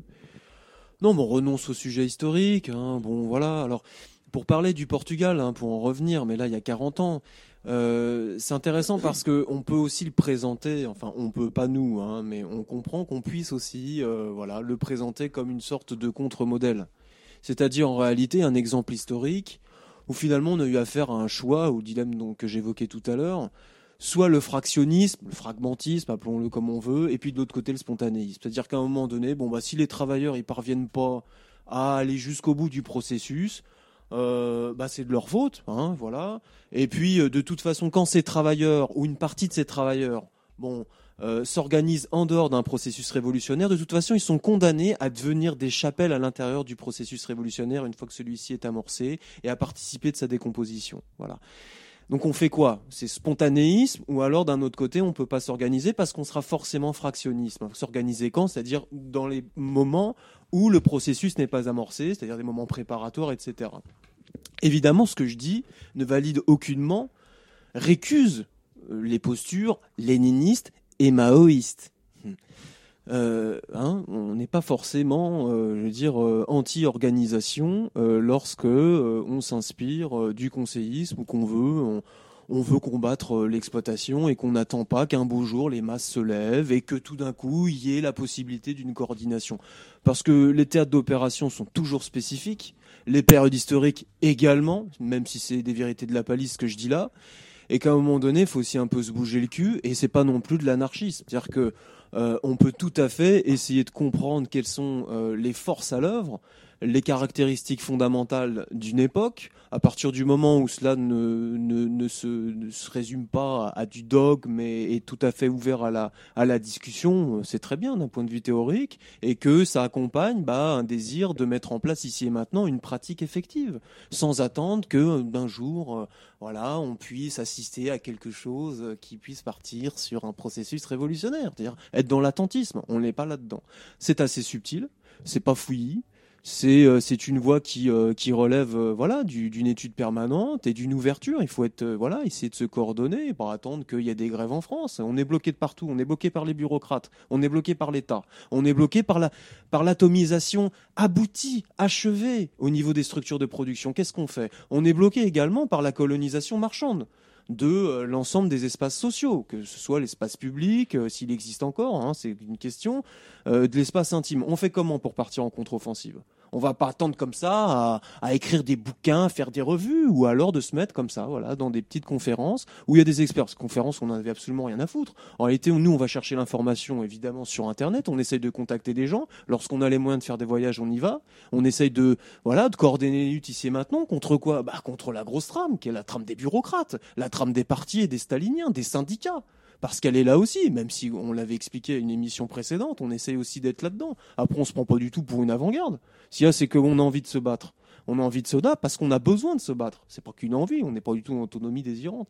Mais voilà, ce que je veux dire, c'est que donc on a été à cette, à cette, conférence parce que euh, on va pas aller euh, à des conférences du front de gauche, même si ça peut être intéressant hein, pour avoir peut-être des infos. Mais enfin voilà, donc on allait là en pensant peut-être que bon, euh, par naïveté, hein, et puis bon, peut-être aussi un petit peu par provocation on pensait que peut-être on allait rencontrer des gens intéressants, mais non, pas du tout. Qu'il se passe rien au Portugal, c'est pas possible. Et d'ailleurs, je pense pas. D'ailleurs, ils n'ont pas dit ça comme ça. Il hein. faut être aussi étonné. Ils disent qu'il y a des mouvements, etc. Mais voilà, il n'y a pas de perspective, il y a rien. Et de fait, ça, c'est une théorisation qui ne, qui ne dit pas son nom de dire ça. Voilà, il n'y a rien, il se passe rien, c'est un jeu, c'est des conneries. Bon, qui est une immigration de, je crois, 1 500 000 jeunes, c'est ça, c'est un truc de dingue. Oui, il y a, un déficit démographique qui est, exceptionnel. Mais euh, par exemple, ça, ça peut être intéressant de dire que c'est lié tout à fait au progrès fantastique du capitalisme en termes de, de fluidification, de connexion des unités de production de par le monde. C'est juste un des aspects de la globalisation qui permet d'absorber une crise sociale à un endroit du monde pour mieux la déverser à un autre endroit du monde. Si aujourd'hui il y a des crises en Chine, au Bangladesh, au fin fond du Cambodge, où il y a, où il des femmes qui sont dans le textile qui se sont fait assassiner par, par les militaire, militaires, c'est pas rien. Si aujourd'hui il y a des jeunes qui peuvent aller travailler en Angola, et même si ça participe en réalité d'un abaissement du, niveau global de, du, du, salaire, hein, là, donc à l'échelle planétaire, euh, voilà, ils trouvent de l'emploi là-bas. Et bon, ça renseigne bien sûr sur la fluidification du aujourd'hui de, des, marchandises et des hommes, euh, voilà, et de, de, cette des, des, besoins, des ressources en termes de force de travail au niveau mondial. Il faut le dire ça c'est un système qui est derrière. C'est pas juste euh, bon bah des gens qui sont dépités parce que tout d'un coup on serait tous devenus des consommateurs, une multitude. On se met dans la rue puis c'est un jeu. Qu'est-ce que c'est que ces conneries On a des patrons, ils sont au niveau global, au niveau global. Enfin, je veux dire, maintenant faut les voilà. Donc, euh, euh, bien sûr que le certainement une des solutions, ça passe par la connexion et par la connexion jusqu'en Chine. Bon, voilà, les patrons s'y sont intéressés bien avant nous, et puis même des patrons qui qui sont dans certains milieux d'ailleurs. Hein bon, ça, on aura l'occasion un jour d'en reparler. Bon. Mais bah, enfin voilà, donc je veux dire, euh, ce type de discours, euh, bon, euh, qu'on retrouve dans ce type de, de milieu là, censé être des milieux contestataires, pour nous, ce sont des radicaux mentateurs. Voilà, c'est ça, c'est juste ça, des radicaux mentateurs, un petit peu comme les mecs de, de Crisis là qu'on avait un petit peu accroché lors de de la dernière émission. Est-ce qu'il n'y a pas une, méthodologie Moi, c'est la réflexion que je me fais en lisant cette brochure. Est-ce qu'il n'y a pas une méthodologie Parce qu'on va, on va parler méthodologie pour des questions très bêtes. Hein. C'est-à-dire que les gens qu'on a pu rencontrer, c'est des gens qui, sont producteurs de savoir, hein. on pense notamment à une personne qu'on a rencontrée qui a lié cette brochure, Ils sont des producteurs de savoir, donc qui ont forcément une méthodologie euh, dans l'écriture, même s'ils ont, ils ont pu faire cette brochure à plusieurs. Donc j'imagine que c'est la somme des moyennes de ce qu'ils ont pu produire, mais on va pas éluder cette question-là, mais est-ce que la méthodologie de cette brochure n'est pas en elle-même une, forme d'idéologie C'est-à-dire que euh, genre le, contenu et le contenant euh, sont presque liés. C'est-à-dire que quand on présente euh, le type de savoir ou d'informations de, qui sont sans de brochure, est-ce que ça n'indique pas une perspective idéologique Justement, on parlait tout à l'heure d'autonomie désirante, de multitude, ou de... Voilà, on est dans l'anecdote, il n'y a plus de sujet historique, on parle très peu de classe, euh, d'histoire, de perspective. Euh, est-ce que ce n'est pas déjà en soi une, une forme euh, politique achevée de... Voilà euh, que cette méthodologie comme ça de présentation Moi, euh, euh, oh, bah complètement, complètement. Hein. c'est de la contemplation et puis bon, ça correspond aussi un petit peu à leur fantasme. Hein. voilà, prendre la vie comme un jeu, faut pouvoir le faire déjà. Hein, je veux dire, y compris quand c'était. Oui, non, je dis ça parce que quand elle se présente sous des sous, sous, sous, des formes, voilà, assez, assez difficiles. oui. Hein, qui sont les, caractéristiques euh, de la crise. Mais apparemment, c'en est plus une, hein, crise est Mais moi, je dis ça, tu sais, euh, enfin, je, ça, je fais cette réflexion pour une question toute bête, c'est-à-dire que il euh, y a ces caricatures qui veulent dans les années 70, dans les milieux d'extrême gauche, par exemple, quand on faisait un exposé et qu'on avait un travail collégial, euh, et qu'on devait exposer à ses camarades une situation historique, politique, euh, et qu'on devait faire un compte rendu de ces, analyses, de ces lectures, on faisait, une, on faisait une, proposition de son travail avec euh, un, vrai travail cohérent de, mise en perspective historique, géographique, de la situation qu'on avait analysée. Et moi, ce que je trouve assez terrible dans ce ce à quoi j'ai assisté, de gens qui venaient faire une présentation d'un travail, d'un pays dont, les participants, les, gens qui venaient l'écouter, euh, n'étaient pas forcément au fait de la situation historique. Et moi, ce que j'ai trouvé comme défaut principal, c'est qu'on a, on a l'impression que le public était forcément acquis à ce qui s'était passé au Portugal, à ce qui se passe au Portugal, était forcément euh, au fait de l'actualité portugaise. Et moi, je mets dans la peau d'un lambda qui a envie de simplement de savoir ce qui se passe au Portugal et il tombe là-dessus. Il tombe là-dessus, il se dit quoi quelle est la situation économique au Portugal Quelles sont euh, les forces en présence Quelle est, la situation économique du Portugal Et, moi, je trouve euh, assez, terrible, finalement, que ce travail n'ait pas abouti justement à une présentation euh, géographique, politique du Portugal à un instant T pour les camarades divers et variés qui auraient pu venir écouter quelque chose sur la situation portugaise. Enfin, moi, je trouve que ça fait défaut. Autant on a pu le produire de manière assez caricaturale les années 70 dans les variations gauchistes, autant on n'y a plus accès. Ce travail collégial, euh, euh, euh, je pense que l'OMC a fait des choses comme ça très, très récemment sur la Tunisie, sur le Maroc, enfin, sur des situations euh, politique. Ils ont fait un petit travail de résumé, mais enfin, c'est le mouvement communiste, mm. a fait ce petit travail de présentation de ces, des situations politiques. Ça a le mérite d'exister. On peut en penser ce qu'on en veut, mais voilà, j'aurais aimé ça, quoi, de, sur la situation. Ah oui, mais là, c'est pas comparable. Il y a, quand même du sérieux du côté de mouvement communiste. Euh, là, c'est autre chose. Là, c'est ça relève, ça, relève en plus, oui, vraiment d'un autre type de, courant, d'une du, du, autre idéologie. Enfin bon, comme, on dit, ça sent la multitude, le postmodernisme. Enfin, le type là, des mecs qui passent à la télé, c'est un petit expert qui écrit dans le monde d'Hippo. Bon, voilà, il, ils font leur petit délire, ils présentent, euh, ils présentent ça. Alors ils ont peut-être, ils ont fait quoi Ils ont, ils ont fait une, tournée en France. Ils sont partis en Europe aussi, je crois, non C'est pas possible. Voilà, bon, enfin, ça, sent ça. Quoi. Il y a, y a, quand même une, une radix mondanité euh, qui, qui, se développe là de, depuis maintenant plusieurs années hein, autour de ces trucs-là. Bon, bon, euh, à croire qu'il y a évidemment rien à attendre de ça. Enfin, je veux dire. Vous avez une analyse de pourquoi ça apparaît Alors vous me direz peut-être qu'on se focalise, peut-être ouais, ouais, on se focalise peut-être sur euh, les mauvais interlocuteurs, enfin sur les gens qui pourraient être susceptibles de, nous fournir des informations sur euh, la situation au Portugal. Est-ce que on se trompe, on se trompe pas de, de, milieu ou de gens Non, mais si justement, on y a été, euh, on a été parce que ça, voilà, on, on, essaye de se rendre dans différents endroits, on peut, on peut avoir de l'information. Hein. on, a été voir, voilà, on, s'est aperçu que le discours produit était absolument pas dans le sens de la solution. Donc, euh, ouais, c'est pas le genre de truc qu'on retournera. Quoi. Oui, et d'un autre côté, moi je me dis, euh, est-ce que. Enfin, après, j'essaie je, de. Je, je, suis pas dans l'évaluation du pour et du contre, mais je me dis, est-ce que c'est pas à la, à la, mesure, à la hauteur au-delà des luttes réelles qu'il peut y avoir au Portugal, peut-être qu'on n'a pas accès, je ne sais pas, mais est-ce que ce n'est pas la mesure et la hauteur de ce qui ne se passe pas au Portugal aussi Parce que, bon, il y, a évidemment, inévitablement euh, des choses qui se passent, sur lesquelles on n'est pas vraiment au courant, mais est-ce que ce n'est pas aussi une, un instantané d'une image Parce que cette brochure euh, s'est étalée sur 2-3 euh, ans, enfin, c'était, une période de recomposition assez particulière, on était vraiment dans le creux de la vague d'une, de, de, de, lutte, de, choses qui se recomposaient. Cette, brochure est même assez datée, à vrai dire. C'est-à-dire qu'elle s'étale jusqu'à euh, jusqu'à 2011, 2012, euh, grand maximum. puis depuis deux ans, il y a beaucoup de choses qui sont passées. Au-delà des, de, l'analyse qui a pu être faite euh, du phénomène migratoire, par exemple, de la crise démographique et de ses conséquences, du fait que tous les gens qui avaient participé à ces mouvements euh, qu'on a appelés indignés, et qui majoritairement composaient ces, ces, luttes sont partis et ont massivement migré euh, euh, majoritairement des gens quand même surdiplômés, avec euh, donc une migration assez particulière, hein. euh, composée d'ingénieurs, d'infirmiers, de, médecins. Enfin, ces gens-là sont partis, ont été à la, base de mouvements de contestation, sont partis, et finalement on se retrouve pas dans espèce de creux de la vague. Est-ce que c'est pas cette, cette désillusion n'est pas cette brochure n'est pas la, signification de cette désillusion ou de cette espèce de, de creux de la vague de, ouais, de choses de ce type-là Lino je, ne suis pas sûr parce que euh, il n'y a jamais eu autant de grèves que depuis 1994. Euh, ah oui. Euh, donc moi je sais pas si les travailleurs portugais ils ont les moyens de venir faire des conférences à Paris. Après, il y a apparemment il y a, des luttes très intéressantes au Portugal. Après bon voilà, faut qu'on puisse se connecter avec ces, travailleurs en lutte. ça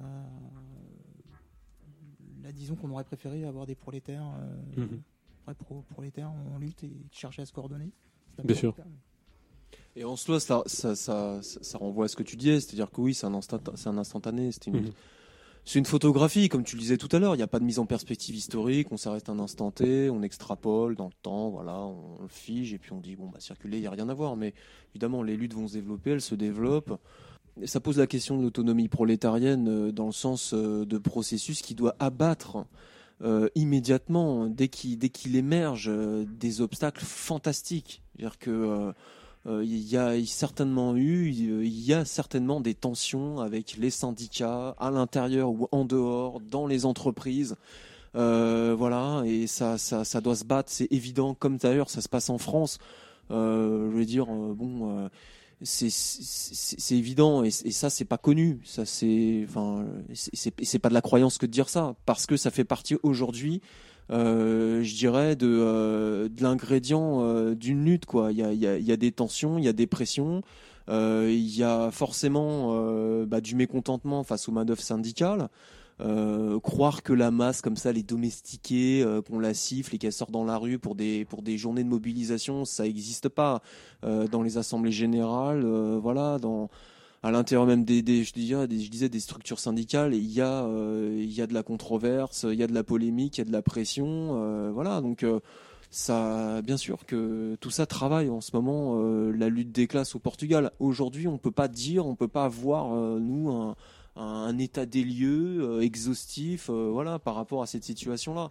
Mais enfin, tout porte à, quand même considérer que c'est certainement très probable, quoi. Et je veux dire, euh, ne serait-ce que d'après cette probabilité, il euh, faut, arrêter de raconter des conneries, quoi. Faut, s'empêcher de comme ça de, venir avec des discours qui concluent comme ça sur un jeu. Euh, en réalité, voilà, la solution c'est l'émeute. Euh, enfin voilà. Bon, les mecs après ils sont partis, donc il n'y a plus rien, il n'y a plus de crise parce que c'est le marasme, et puis on sait pas où on va, un peu comme en Grèce. Bon, arrêtons, arrêtons Oui, justement, comment on peut sortir de ces problématiques nationales Parce que là, on s'enferme sur un cas spécifiquement portugais, dont, dont franchement, entre nous, on, va pas se mentir, on en a rien à faire. Hein. C'est-à-dire que globalement, c'est l'arbre qui cache la forêt de, quelque chose de beaucoup plus global, d'une restructuration globale. et euh, voilà, là, on s'enferme un peu. Mais comment, comment on peut arriver à, dépasser cette dynamique Parce que de, spécifiquement portugaise, sur quelle base Est-ce que, est -ce que quelqu'un aurait des, pas des solutions, mais une, analyse, une quelque chose à proposer à ce niveau-là pour ressortir justement spécifiquement Est-ce qu'il n'y aurait pas un cadre d'analyse justement à changer Parce que euh, là, on, se fixe sur cette espèce de cas portugais, mais euh, est-ce que c'est justement pas le, référentiel qui est, qui, mauvais Tu parles du cas portugais d'il y a 40 ans. ou... 40 ans non même actuellement parce que globalement euh, l'objectif là on parlait de cette brochure sur la situation au Portugal actuellement est-ce que justement globalement le déficit de cette brochure c'est justement pas d'élargir à quelque chose de beaucoup plus global, d'une restructuration globale du capitalisme, de, bah ses limites. Quand, on lit ce type de, de, récit et quand on, quand on a accès un peu à la prose de, ce type de milieu, alors bon voilà, alors après ça, ça peut aussi te parler de valeurs, te parler de tout ça, disparition du sujet historique de la classe ouvrière. On a souvent en fait des gens qui sont euh, ont un discours euh, mal, mm, quoi qui se réfère quand même euh, pour certains euh, même sans le savoir au postmodernisme, un, hein, un discours ethnocentré. Hein, C'est-à-dire que bon, ils savent pas du tout euh, ou, ou économico-centré plutôt. Euh, ils savent pas, ils, voilà, ils, veulent pas, ils veulent pas regarder ce qui se passe à l'autre bout de la planète. Euh, la constitution en fait d'une classe ouvrière. Bon voilà, il y a une accumulation du capital variable qui se fait aujourd'hui en Asie, en Asie du Sud-Est, qui se fait aussi relativement au Maghreb et dans d'autres endroits. voilà, donc euh, bien sûr qu'il y a un glissement, euh, je veux dire, ça, a été une des caractéristiques du capitalisme de, ces 40 dernières années, d'avoir opéré ce, glissement pour réduire le coût global de, la force de travail. Donc euh, dire qu'il n'y a plus de sujet historique, voilà, que ça a disparu, non, pas du tout. Et c'est pas parce que en plus on, assiste à, une relocalisation tendancielle des unités de production à l'autre bout de la planète qu'elles n'existe plus, qu'il n'y en a plus du tout. Euh, ici ou que euh, le, le, rapport d'exploitation euh, n'est pas encore ce qui détermine fondamentalement la vie du prolétariat sous nos latitudes, bien au contraire, hein, parce que on est face à l'exclusion, on est face à, à d'autres types de, de, de manifestations de l'agression de classe, de l'exploitation, le chômage, la dépression, etc. Euh, la répression étatique et, et donc voilà, je tout ça est connecté en effet, il faut essayer de connecter, euh, dire, mais il faut, essayer de le faire aussi théoriquement, en essayant d'être le plus honnête possible, et puis arrêter de se raconter des histoires, et, et, aussi dire d'où on parle quand même. Hein. C'est-à-dire que quand on a un bon universitaire installé, quand on fréquente tel ou tel, quand on est dans certaines sphères, euh, voilà, euh, plus ou moins finalement mondaines, euh, on est dans l'entre-soi, et qu'on est complètement déconnecté de la réalité de l'exploitation capitaliste, faut le dire, faut le dire nous, on parle en tant que travailleurs, on peut nous raconter n'importe quoi sur la gueule, mais on, nous, on bosse. Voilà, on se fait chier à bosser, quoi. Parce qu'on est obligé, c'est pas un choix. Alors, on pourrait aller élever des chèvres, machin, bah non. Voilà, on, bosse, on est obligé de bosser. Donc, je veux dire, à un moment donné, faut, voilà, dire, il faut aussi, euh, faut aussi être honnête, un minimum, et dire d'où on parle. On touche pas 1000 euros par mois par notre papa médecin. Voilà, comme euh, comme je pense, euh, voilà, comme certains qui ont fait la une de l'information en 2009. Hein, on n'a pas été euh, se faire élire à des élections au fin fond euh, je sais pas du Cantal ou j'en sais rien quoi. Donc euh, bon, non non mais je veux dire bon voilà, on, est là dedans donc faut, faut dire aussi d'où on parle quoi. si on parle nous de bureaucratie syndicale, euh, de, de managers parce qu'on les combat, voilà, on les combat au quotidien. Donc euh, bon, euh, c'est, on se raconte pas d'histoire, et puis ça fait pas de nous des modèles, mais c'est comme ça, quoi. Et on imagine en effet qu'il y a d'autres personnes qui, qui le font. Et d'ailleurs, on a appris l'existence de groupes qui existent apparemment là, dans, notamment dans, dans le sud de la France, qui essayent de faire comme, comme, comme nous, et on essaie de faire comme eux. Donc voilà, il faut faut, faut pas se raconter d'histoire, quoi. Donc pour connecter, euh, pour connecter, euh, pour essayer de se connecter, euh, bah, voilà, on essaye en effet d'avoir une vision internationale, de, contacter des gens. on n'est pas du tout, on n'est pas dans l'avant-garde. Hein. on, essaie de, s'échanger des informations. Hein, nous, comme on vous l'a dit, hein. on, est présent en Belgique, en Suisse. voilà, on a des contacts avec des Amerlocs. on voilà, on essaye de faire ce qu'on peut et on on n'est pas non plus. Il faut, faut tellement. Enfin, il y a tellement de ménage à faire. Tout à l'heure, je parlais de, de, l'expérience d'il y a 40 ans, mais c'est vrai que nous, dès qu'on dès se constitue là en groupe, on peut dire ah, on peut nous dire ah voilà regardez c'est des bolcheviks en puissance, c'est des mecs voilà ils vont venir, c'est des agites pros c'est des machins, mais enfin non euh, avant tout non c'est pas ça, parce qu'il n'y a pas de bureaucrate chez nous, il n'y a pas de hiérarchie, il n'y a rien, et puis on a surtout vocation à se fondre dans un mouvement en effet euh, qui sera un, voilà, un, mouvement autonome. Quoi. Genre, euh, nous, quand on agit, on n'agite pas, on pas notre drapeau. Quoi. C'est aussi hyper important ça. Mais euh, c'est pas dire pour autant qu'on renonce à essayer de mettre en place des combats, quoi, avec d'autres bien sûr, et sans leur imposer notre vision des choses, toujours en essayant de, de maintenir un cadre, voilà, de, de, discussion. Et c'est pas de la démago de dire ça. Je veux dire, c'est en réalité, c'est quelque part, c'est ce qu'on c'est ce qu'on doit faire, quoi. nous sur le, Portugal plus spécifiquement. Comment, comment on peut dépasser ce, peut-être ce communautarisme euh, Quelques perspectives, quelques, que, quelques analyses là-dessus ou pas du tout bah, De toute façon, moi je me sens avant tout un travailleur. Moi, ce qui. Euh, comme je, l'avais déjà dit euh, dans une émission précédente, je suis pas passé par les chapelles d'extrême gauche. Moi, ce mhm. qui m'a ce qui m'a transformé, on va dire, c'est le fait bah, d'être exploité. Voilà, donc voilà, je, je parle la langue des, euh, du travailleur si j'en fais enfin, voilà, j'en de moins. Euh. Oui, tu, veux dire qu'en fait globalement, euh, voilà, on parle, on parle surtout entre entre gens qui qui avons les mêmes conditions d'exploitation, le même rapport à une réalité, quoi. Mais ça, c'est un peu le problème de, de, de, de, enfin, de la brochure dont on avait, à laquelle on a accès, c'est-à-dire qu'on efface est face à quelque chose de quoi, de descriptif, et on, rentre pas dans, dans, la matière de la matière sociale globalement avec ça. C'est-à-dire que bon, c'est peut-être un peu la limite de, ce type d'initiative. C'est-à-dire que globalement, euh, on n'a pas une analyse matérialiste de ce qui s'est passé là-bas au Portugal, ou de ce qui se passe globalement au Portugal, c'est-à-dire la conflictualité sociale. On aurait aimé avoir un rapport à, justement, par exemple, une description du phénomène migratoire, les, raisons pour lesquelles les gens sont obligés de partir du Portugal, euh, les conséquences que ça a sur les luttes sociales éventuellement, pourquoi pas. quelle est la catégorie sociale privilégié ou pas qui part de ce pays et justement qu'est-ce que ça recompose en termes de dynamisme social. Enfin tous ces aspects-là n'ont pas été euh, et peut-être que ça nous aurait essayé, ça nous aurait peut-être fait comprendre aussi une dynamique du capitalisme qui lui est propre, c'est-à-dire que euh, il avance de manière euh, combinée, peut-être, et inégale. C'est-à-dire que globalement, euh, quelquefois, euh, ces, zones de recomposition sont pas forcément homogènes et peut-être que le Portugal est condamné, peut-être, à être une masse, un, pays de, main-d'œuvre encore comme il a été au travers des années 40, 50, 60. Je sais pas, je, lance quelques débats. Oui, Blake. Ouais, bah, comme tu, le dis, oui, l'important c'est de connaître aussi euh, ce qui se passe réellement au Portugal.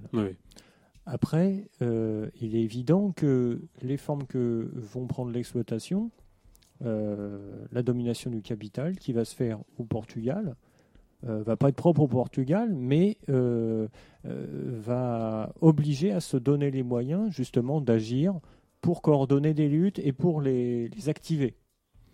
Évidemment, euh, peut-être la situation au Portugal n'est pas la même que la situation des travailleurs en Chine, pour lesquels souvent on a euh, une vision des, de l'extrême gauche, euh, voilà, de l'ultra gauche, certaines ultra gauche, de trouver une correspondance avec les luttes dans les années 20, 30, 50, voilà, parce que c'est bien commode. Mais en réalité, connaître ce qui se passe au Portugal, ça permet aussi de, euh, forcer à, trouver le moyen de mettre en place des luttes et de les activer. Ça, c'est très important. Parce que sinon, alors, euh, on pourrait tenter de dire, bon, au Portugal, c'est fini, allez, au revoir, on passe la porte. Mais le problème, c'est qu'il euh, va y avoir beaucoup de pays pour lesquels ça va se poser, cette question. Donc, c'est pas, on ne pourra pas la résoudre comme ça. Il faut la résoudre en mettant des luttes en, en place, quoi. Et ça, il n'y a que Le moyen de faire des, conférences euh, ou d'inviter des organisations de lutte autonomes qui peuvent, de manière internationale, euh, discuter et euh, se coordonner, et se donner de l'information et se coordonner. Ah, jusqu'à maintenant, c'est des choses qui n'existent pas, quoi. Qui ont trait à de l'information comme on a là, c'est-à-dire dans ces brochures, des, des choses qui mènent à rien. L'intervenant qu'on avait, qui avait dans, dans cette réunion parlait de, alors on, peut peut-être, euh, je sais pas, faire cette analyse-là, parlait d'attaques particulières qui, seraient liées. Tu en as parlé un petit peu, Blake. Euh, il parlait de d'attaques qui seraient particulièrement faites à la périphérie de l'Europe, sur certains pays, euh, alors Grèce, Espagne, Portugal, qui seraient des espèces de laboratoires de, l'austérité, et on attaquerait ces, zones, ces zones de, de marge de, de marge de l'Europe parce que peut-être plus faible, peut-être parce que euh, euh, laboratoire justement de ce qui se préparerait à arriver dans un centre euh, qui serait le centre franco-allemand, c'est ça peut-être, je sais pas. Est-ce que, est-ce que vous auriez une analyse sur ou une, critique à faire de cette espèce de d'attaque orchestrée par la Troïka plus particulièrement. Ça, c'est l'analyse qui nous a été plus ou moins donnée avec les interlocuteurs lors de, de, cette réunion. Alors, ça n'a pas été ça n'a pas été exploré, ça n'a pas été gratté, mais enfin, en gros, c'est ce à quoi on a affaire aussi comme, euh, comme discours. Hein. Non, mais là, on aborde gentiment la, la, théorie du complot. Euh, ça, c'est toujours ce qui traîne derrière ces trucs-là, euh, derrière ces discours, Ou finalement, comme on abandonne le discours de classe, comme la, classe, c'est pas, voilà, on n'en parle plus, ça n'existe plus, bon, bah, faut bien trouver quelque chose. Hein. C'est sûrement trois mecs qui se réunissent dans un burlingue puis qui décident pour tout le reste de la planète. Hein. Donc il y, a toujours en, fond, on finit par aborder le, euh, cette espèce de le complot derrière. Il doit y avoir un truc qui se trame là. Bon, ça n'a pas, pas d'intérêt parce que finalement, ça, on, focalise sur quelque chose qui, euh, euh, qui, qui, sont en fait des individus à changer finalement. Il faut que les individus y changent. Bah, c'est dans le même ton. Hein. Euh, finalement, un jour, on va tous se lever, aller dans la rue, manifester, et puis le capitalisme disparaîtra parce que finalement, on aura fini par bouffer ce qu'il y a dans les poubelles, s'habiller comme des clochards, et puis euh, finalement, euh, la planète s'en sortira. Quoi. Bah, nous, on, refuse ça. Quoi. On vivra jamais comme des clochards. On refuse de vivre comme des clochards et de fouiller dans les poubelles. Ça, c'est hors de question. C'est indigne d'ailleurs. Le fait de se ranger dans ces discours-là, c'est indigne. Brunel, oui. Crise de la valorisation, euh, attaque particulière. Sur quel angle on peut, on peut le, on peut on peut l'analyser Parce que il euh, y, avait pendant la réunion, il y avait euh, justement donc face à, ce type de, propos, il y a eu des interventions sur des, des, questions sur est-ce qu'il y a une crise de la valorisation Est-ce que la valorisation se fait plus Alors est-ce que c'est pas plutôt une problématique d'ordre global d'ordre de la valorisation du capital plutôt que des attaques euh, particulières ciblées à la, périphérie de l'Europe Il y a du vrai euh, dans, tout ça. Évidemment que évidemment qu'il y a eu toutes les magouilles de la Goldman Sachs, euh, que celle-ci est représentée au plus haut aux plus hautes sphères de décision en Europe, en premier au niveau de la direction de, de, la BCE, voilà, Bon, euh, bien sûr, euh, bien sûr qu'il y a des banques allemandes euh, qui, voilà, et françaises qui, ont mis à sac au travers de leur leur une fomentation voilà des, leur participation très active pardon en fait à l'élaboration des plans d'austérité en Grèce etc bien sûr évidemment mais enfin bon, ça c'est des données euh, factuelles, euh, voilà, c'est une dimension empirique qu'il faut prendre en compte. Après, euh, il faut essayer en effet de voir plus loin. oui, il y a bien sûr qu'il y a aussi une crise de la, de, la valorisation, et c'est d'ailleurs pour cela en fait que que le capitalisme abaisse sous son coût de production la, force de travail au niveau global. C'est pour ça. C'est parce qu'il y a une crise de valorisation. Et pour pouvoir la résoudre, il pille, il frappe il délocalise, euh, il, met au chômage, il abaisse les salaires, il détruit, euh, euh, il détruit ce qu'on appelait l'État-providence. voilà, il joue avec les amortisseurs sociaux. Bon, est-ce que ce sont des théâtres d'opération pour le capital qui préparent, qui de, futures attaques pour la France ou l'Allemagne? Placé sur ce schéma-là, c'est peut-être un peu simpliste, de toute façon, les attaques, on les a déjà. Alors, c'est vrai qu'on mange moins, on en prend un peu moins dans la tête comparativement. Euh, après, bon, voilà, je veux dire, c'est pas non plus les mêmes, les mêmes économies, c'est pas le même, euh, c'est pas le même, euh, la, même histoire en termes de lutte de classe. Donc, ce sont pas les mêmes entre guillemets acquis, compromis, voilà, entre entre les classes. Donc Peut-être ouais, c'est bien sûr, c'est bien sûr, bien sûr que c'est simpliste. Les, plans d'austérité, on commence à en voir le jour en, France en Allemagne. bon, mais même, je veux dire, dire ça, euh, dire ça, bien sûr qu'il y a une part de vérité dans ce qu'il raconte là, là-dessus, là, de ce que tu relèves par rapport. Oui, moi, je peux pas dire que c'est faux. Bien sûr que euh, ils ont pris dans la gueule là les, les Grecs, euh, les, les, Portugais, les Italiens plus que plus qu'en France. Il y a des taux de chômage plus importants. Il y a une jeunesse qui a été qui a été la forcée, notamment pour le Portugal, une partie. De, de, de, partir au Brésil, en Afrique, je crois que c'est en Angola ou enfin voilà bon, euh, en Grèce, c'est catastrophique. Euh, les hôpitaux, faut pas y aller. Enfin bon, voilà, il y, a, eu des découpes terribles dans les niveaux de vie. C'est vrai. Mais euh, derrière ça, ce qu'il faut, voilà, il faut, s'intéresser aux, classes sociales qui font ça, mais, rapports de production. parce que quand on dit ça, bah, ça interroge justement à ce qu'est le capitalisme. Voilà, ça interroge. -ce, pourquoi est-ce que ça C'est pas des banques qui se pointent et qui font ça. Ça n'existe pas, ça. Les banques les banques, c'est euh, une des facettes euh, du capital, quoi, qui, euh, qui, voilà, qui, qui, est, qui un processus en mouvement, qui passe par, par différentes expressions, voilà, et qui, qui le capital industriel est intrinsèquement lié au capital financier, qui est lui-même lié, voilà, au, capital commercial, etc. Je veux dire, on peut pas faire comme ça, euh, pointer, ce que, un petit peu comme le disait Black derrière. Euh, derrière tout ça, il y a, un discours aussi qui, est fourni notamment par l'extrême droite, le citoyennisme. Hein, on attaque les banques, c'est les responsables, les, méchants financiers là qui nous attaquent, et puis on a les marchés qui font la loi. C'est très facile de dire ça. Ou les Américains aussi. Ou les Américains, très facile de dire ça. En réalité, ils sont, ils sont liés à un État, ils sont liés à des classes sociales qui ont une histoire, euh, voilà, qui, qui, qui existent et qui et qui ont des ramifications dans tous les domaines de, l'économie, de leur économie, de leur rapport social. Qui c'est ça qu'il faut attaquer. C'est voilà, donc euh, c'est pour ça qu'il faut lutter contre son patron. C'est pour ça qu'il faut lutter contre l'État.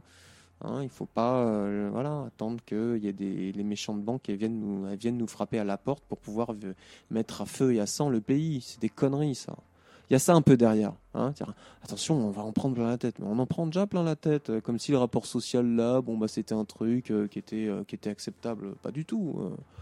c'est des conneries ça. Est ce que je veux dire ou pas hein, Donc on reste en superficie avec ce type de discours. Hein. Alors, je voulais simplement préciser deux, deux, petits chiffres qui peuvent nous éclairer. Alors, peut-être qu'on peut après essayer de trouver une dynamique là-dedans d'analyse. On va, on va, préciser quand même que 15,3% de la population active est au chômage au Portugal. Officiellement. Voilà, officiellement sont comptés donc tous les gens qui doivent euh, vivoter autrement et 35% chez les moins de 25 ans. Alors ça a certainement des conséquences sur la dynamique des luttes, sur euh, l'avenir possible. Euh, voilà. Est-ce que euh, comment on peut articuler justement cette vision, cette dynamique propre au Portugal et puis même à la liaison qu'on pourrait avoir avec des, non-initiatives ou une absence générationnelle, parce que c'est compliqué d'entrevoir des, liens avec une génération qui disparaît, des, populations qui disparaissent de lieux qui, qui, habitaient ce pays. Enfin, c'est compliqué de retrouver quelque chose. Alors, et pour autant, ceux qui restent là-bas sont peut-être paradoxalement euh, par rapport à une immigration de celle des années 60, celles qui est partie sont les plus favorisées. Contrairement à celle de l'immigration des années 60 qui était la plus défavorisée, ceux qui quittaient le pays, le Portugal dans les années 60 étaient les, paysans, les, plus pauvres, et ceux actuellement qui quittent ce pays sont les médecins, les, les, gens avec des, cursus euh, plutôt, euh, amonnayés dans des pays d'accueil euh, avec des salaires qui effectivement sont beaucoup plus conséquents que, ceux qu'au Portugal. Euh, voilà, est-ce qu'on n'est pas face à, encore même à, des dynamiques très différentes, euh, des choses qui se recomposent, qui, n'ont rien à voir avec celles des, de la révolution des œillets parce que... Oui, qu'est-ce que t'en penses, euh, toi je, pense je... pense qu'en effet, la réponse, elle est un peu dans ta question. Oui, oui, mais c'est, vrai que c'est compliqué d'entrevoir des compliqué. compliqué. Euh, nous, on parle de boulot, là, on parle des unités de production, mais il est aussi important que les gens qui n'ont pas de boulot puissent essayer de, de s'organiser ou se connecter avec des travailleurs ou que, et vice versa, quoi. Je veux dire, à part, enfin, voilà, ça fait pas mal de temps maintenant qu'on fait des, des émissions. Bien sûr. Voilà, qu'on, qu'on essaye d'exposer notre propos. Euh, euh, bien sûr qu'on n'est pas cantonné, on fait pas de l'ouvrierisme. Hein, on n'est pas cantonné ou du travaillisme. Hein, on n'est pas on est à la sphère de production immédiate, hein, surtout dans les, dans les conditions aujourd'hui, hein, dans les conditions actuelles, où chacun est concerné ou peut l'être par le chômage et l'exclusion. Blake Non, d'autant que bah, tous les écoliers, les lycéens, enfin, tous ceux qui ne sont pas encore euh, au travail ou qui sont au chômage sont soit des futurs euh, euh, viande à entreprise, euh, soit, euh, voilà, soit, des soit à rentrer au chômage. Mais c'est de toute façon, ne, à partir du moment où ils ne s'identifient pas comme futurs exploité exploités ou futurs, entre guillemets, bons à rien, c'est-à-dire mis au chômage d'entrée, eh ben, ça voudra dire que voilà, tant qu'il n'y aura pas ça, on ne pourra pas foutre en l'air la société. Parce que ce qui avait d'intéressant, par exemple, bon là, je saute un peu, mais sur les luttes en Italie, c'est que beaucoup de lycées professionnels, euh, voilà, s'identifiaient, les lycéens s'identifiaient bien comme étant les futurs exploités, quoi. Et quand ils voyaient leurs aînés euh, euh, se faire, mais vraiment écrabouillés, broyés par par l'usine, quoi. Enfin, franchement, ils avaient tous qu'une envie, c'est de tout foutre en l'air. Donc voilà, tant qu'on n'a pas identifié ça, tant qu'on n'a pas identifié le fait que le rapport social il est néfaste, eh ben, on ne peut pas inventer autre chose. Et se servir des outils de production, c'est aussi identifier dans ces outils ce qu'il faut garder, de ce qu'il ne faut pas garder. Et puis surtout de fabriquer, transformer la matière, transformer le réel en fonction de nos besoins. Hein, c'est pas réutiliser les, fonds de poubelle pour finir de, remplir une poêle. Quoi, hein. euh, Donc c'est ça. Évidemment, euh, on, ne se focalise pas sur euh, les travailleurs ou évidemment l'ouvrier euh, avec la salopette et la casquette et la, clé à molette dans la main, quoi. Et, droite et puis dans la main gauche une bière. De préférence. Hein. Pour, finir le mythe. Non, non, c'est pas ça. Nous, c'est l'ouvrier en tant qu'ouvrier global, c'est-à-dire l'individu qui transforme, qui transforme la matière, qui transforme le réel. voilà quoi.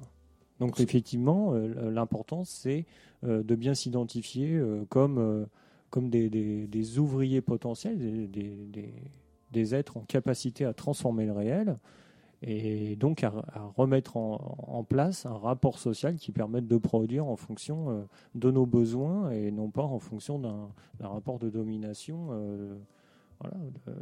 tel qu'il est, comme le capital. J'ai pas envie de, forcément d'arriver sur des conclusions, mais j'ai envie de, de, me demander un petit peu et de vous demander euh, qu'est-ce qu'on peut faire dans, une, dans la perspective qui est dans la nôtre avec nos moyens tout en connaissant nos limites. Parce que c'est vrai que, bon, alors, effectivement, on a cette brochure entre les mains. ça euh, ça donne pas forcément envie de gratter euh, ce qui se passe au Portugal ou ailleurs. Jette-la, jette-la. on se dit, bon, bah, ouais, bon, bah, ça y est, bon, ok. Et, et pour autant, on sait qu'il va, il se passe des choses, il se passera des choses, et peut-être même euh, c'est presque inévitable. Enfin, en tout cas, et euh, alors on est au courant, on n'est pas au courant de d'événements. Enfin, mais euh, est-ce que finalement on n'est pas confronté à nos propres limites, à nos propres à nos propres impossibilités parce que effectivement on, n'a pas forcément les moyens de, financer des voyages, d'aller régulièrement contacter des gens qui sont en lutte dans ces pays qui finalement sont pas très loin d'ici, quoi. déjà qu'on a déjà du mal à rencontrer euh, nos contemporains qui sont à côté de, des boîtes dans lesquelles on, on, est tous et, et, pour, et, qui eux déjà eux-mêmes sont dans des impossibilités de lutte pratique pour différentes euh, raisons. À plus forte raison, c'est vrai que d'aller euh, au Portugal, c'est encore peut-être encore plus compliqué, mais est-ce que ça ne nous ramène pas à nos propres limites ou aux propres limites des mouvements Non, juste un, truc, c'est qu'effectivement, on a parlé de, beaucoup de difficultés, mais enfin, en, en l'occurrence, nous, on ne s'identifie pas en tant que victime. Maintenant, on est des combattants euh, contre le capital et la société capitaliste. Donc, effectivement, il y a des complications, mais simplement, on, essaie de on va essayer de les lever euh, une, les unes après les autres. Hein. Euh, on a des camarades un peu dans, beaucoup, dans certains pays, et donc on essaie de lever les connaissances, les transmissions d'informations, etc. Nous, c'est On pense qu'il y a, un tas de gens comme nous qui, voilà, qui ont les mêmes objectifs, hein, ou des objectifs similaires. En ah, tout cas, quand même.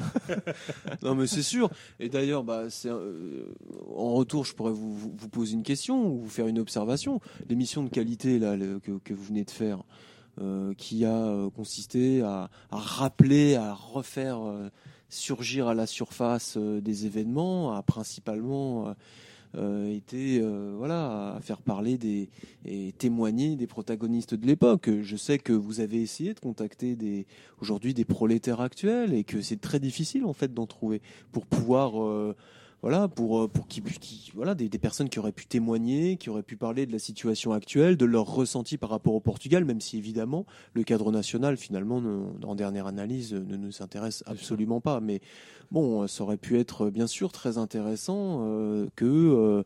Euh, des, prolétaires portugais aujourd'hui puissent euh, dire bon bah voilà euh, qu'est-ce qui puisse qu'est-ce qui reste ou pas du mouvement de l'époque etc vous avez eu des difficultés à le faire je le sais on en a déjà mmh, parlé tout à fait mmh. et, bien sûr que c'est compliqué donc vous avez fait une émission qui par ailleurs est vraiment de qualité et qui a permis qui nous a permis nous par exemple d'avoir accès à, des informations à des témoignages sur cette époque et qui vous bah, faut continuer de travailler euh, voilà, nos réflexions. Hein. Euh, donc euh, c'est important.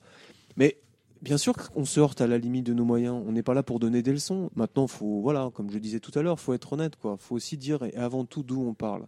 C'est quelque chose que tu rappelles très souvent, Polo, lorsque tu présentes les émissions.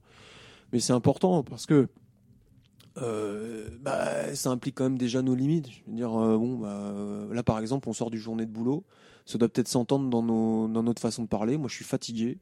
Euh, voilà, euh, Lino aussi, Blake aussi, vous certainement.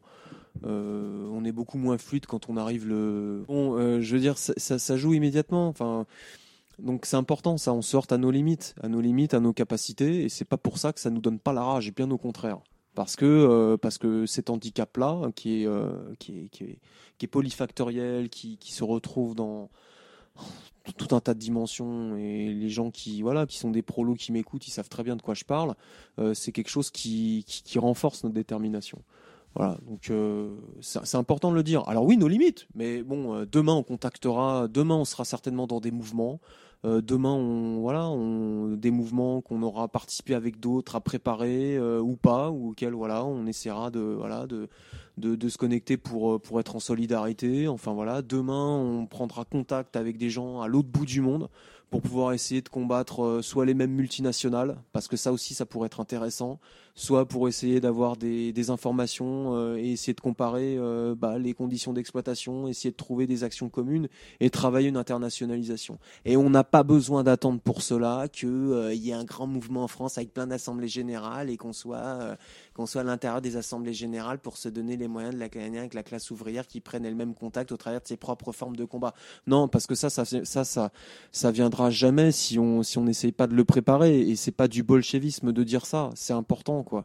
on va pas attendre non plus que, euh, que, que, le, ciel nous tombe sur la tête, quoi. Surtout aujourd'hui, quoi. Ça pourrait être intéressant d'ailleurs d'en parler de ça. C'est-à-dire de plus en plus, face à l'atomisation les conditions au Portugal, elles sont euh, de l'époque, elles sont pas les mêmes. Je parle du Portugal parce que c'est en l'espèce un petit peu ce qui le point de départ de, notre discussion aujourd'hui. D'il y a 40 ans, c'est pas les mêmes aujourd'hui euh, que celles euh, bah, des travailleurs en France, qui par ailleurs sont totalement composites, extrêmement diverses. Hein, il y a quand même une atomisation globale qui s'est renforcée. Il euh, y a un rapport marchand qui euh, s'est complètement répandu partout. Euh, on nous a dépossédés de notre langage même, hein, de notre façon, de nos outils d'analyse sur notre propre condition. On évoquait déjà à différentes reprises le fait que parler de classe sociale, parler de révolution, parler de communisme, pourquoi est-ce que là on n'a quasiment pas d'auditeurs Ce ben, C'est pas un hasard, je veux dire. On est face à ça, quoi. Et pourtant, le rapport social fondamental n'a pas changé. C'est un rapport d'exploitation, c'est un rapport qui euh, vise à accumuler, à valoriser le capital. Bah, faites avec ça, quoi. Donc euh, c'est pas la même chose. Ce que je veux dire, et voilà, cest pour terminer mon propos, c'est que on est obligé, là il faut se battre, là, c'est-à-dire qu'il faut repartir à l'assaut euh, d'un point de vue théorique et pratique, et donc essayer de reconnecter les émissions, c'est important. Il Faut parler, il faut essayer de dire que ce point de vue existe, euh, des mecs qui peuvent nous écouter parce qu'ils sont tout seuls au fin fond de, je ne sais pas moi, de, de, de, leur HLM ou de chez eux. Euh, euh, n'importe où en campagne. Je, bon, y, voilà, bah ouais, il y a des mecs qui pensent comme moi. Je suis pas fou, quoi. Je suis pas dépressif. Je suis pas. Non, c'est bon, bien sûr. Voilà, parce que c'est vrai qu'on est tellement, il y a tellement une pression et qui de fait est liée aussi, à, voilà, à l'augmentation du chômage, du, chômage de masse, euh, l'atomisation, à plein de choses qui fait que bon bah, voilà, on, est très esselé et, nos capacités euh, d'agir sur le réel, elles ont été, elles sont totalement empêchées aujourd'hui ou quasiment. Alors il y a toujours cette petite brèche, cette petite euh, voilà, au, à travers de laquelle il faut essayer de passer pour euh, pour frapper, essayer de se développer. Mais c'est complexe. Donc bien sûr qu'il faut agir, putain. Faut pas attendre que, enfin, euh, qu'il y ait des brochures enfin, fond d'une librairie pour qu'un jour les mecs ils se pointent, ou qu'il y ait une colère spontanée sans qu'il n'y ait plus aucun cadre référentiel en termes de conscience prolétarienne, ni en termes de mouvement historique, parce qu'il y a forcément des leçons et plus que jamais aujourd'hui à tirer. Donc voilà, je veux dire. Euh, ou de perspective, parce que globalement, bien sûr. Voilà, bien sûr. Parce que le, truc quand même qu'on se dit à chaque fois. Euh, que qu'on rencontre euh, de ci de là, euh, qu'on est en face à d'initiatives ou de réflexions. C'est quand même un truc euh, dingue ce que je vais dire. Vous allez voir, c'est que par exemple pour cette radio, eh ben, il faut s'organiser et ça tombe pas du ciel. C'est terrible, mais en, gros, on voit quand même que. Enfin, là, on a fait toutes ces émissions sur le Portugal où, globalement, c'est vrai qu'on a, on a tendance à présenter une, une option, je dirais presque euh, pour certains, on pourrait croire qu'elle est un peu spontanéiste. Oui, oui, c'est ça. Par exemple, on pourrait peut-être un petit peu. Voilà, mais c'est ce, le pendant. Oui, mais c'est le pendant, je dirais, de, l'analyse euh, ultra-léniniste qui a, qui a quand même vachement phagocyté Évidemment. Bon. Et d'un autre côté, il faudrait pas laisser croire que euh, tout ça tombe du ciel. Enfin, moi, je n'ai j'ai pas envie, peut-être qu'on conclura tout, la, troisième émission avec ce, ce bilan-là. C'est-à-dire que globalement, nous, on, on croit peu en la spontanéité. Enfin, je veux dire, euh, euh, ce qu'on a vu des mouvements, ce qu'on a vu euh, des, individus qui, s'agitaient, alors pour le meilleur et pour le pire de l'agitation, c'est qu'il y a de l'organisation. Alors peut-être qu'il est presque inévitable de tomber dans tel ou tel piège, mais globalement, pour produire une émission, pour produire un discours, pour se rassembler, ben, il faut prendre des risques.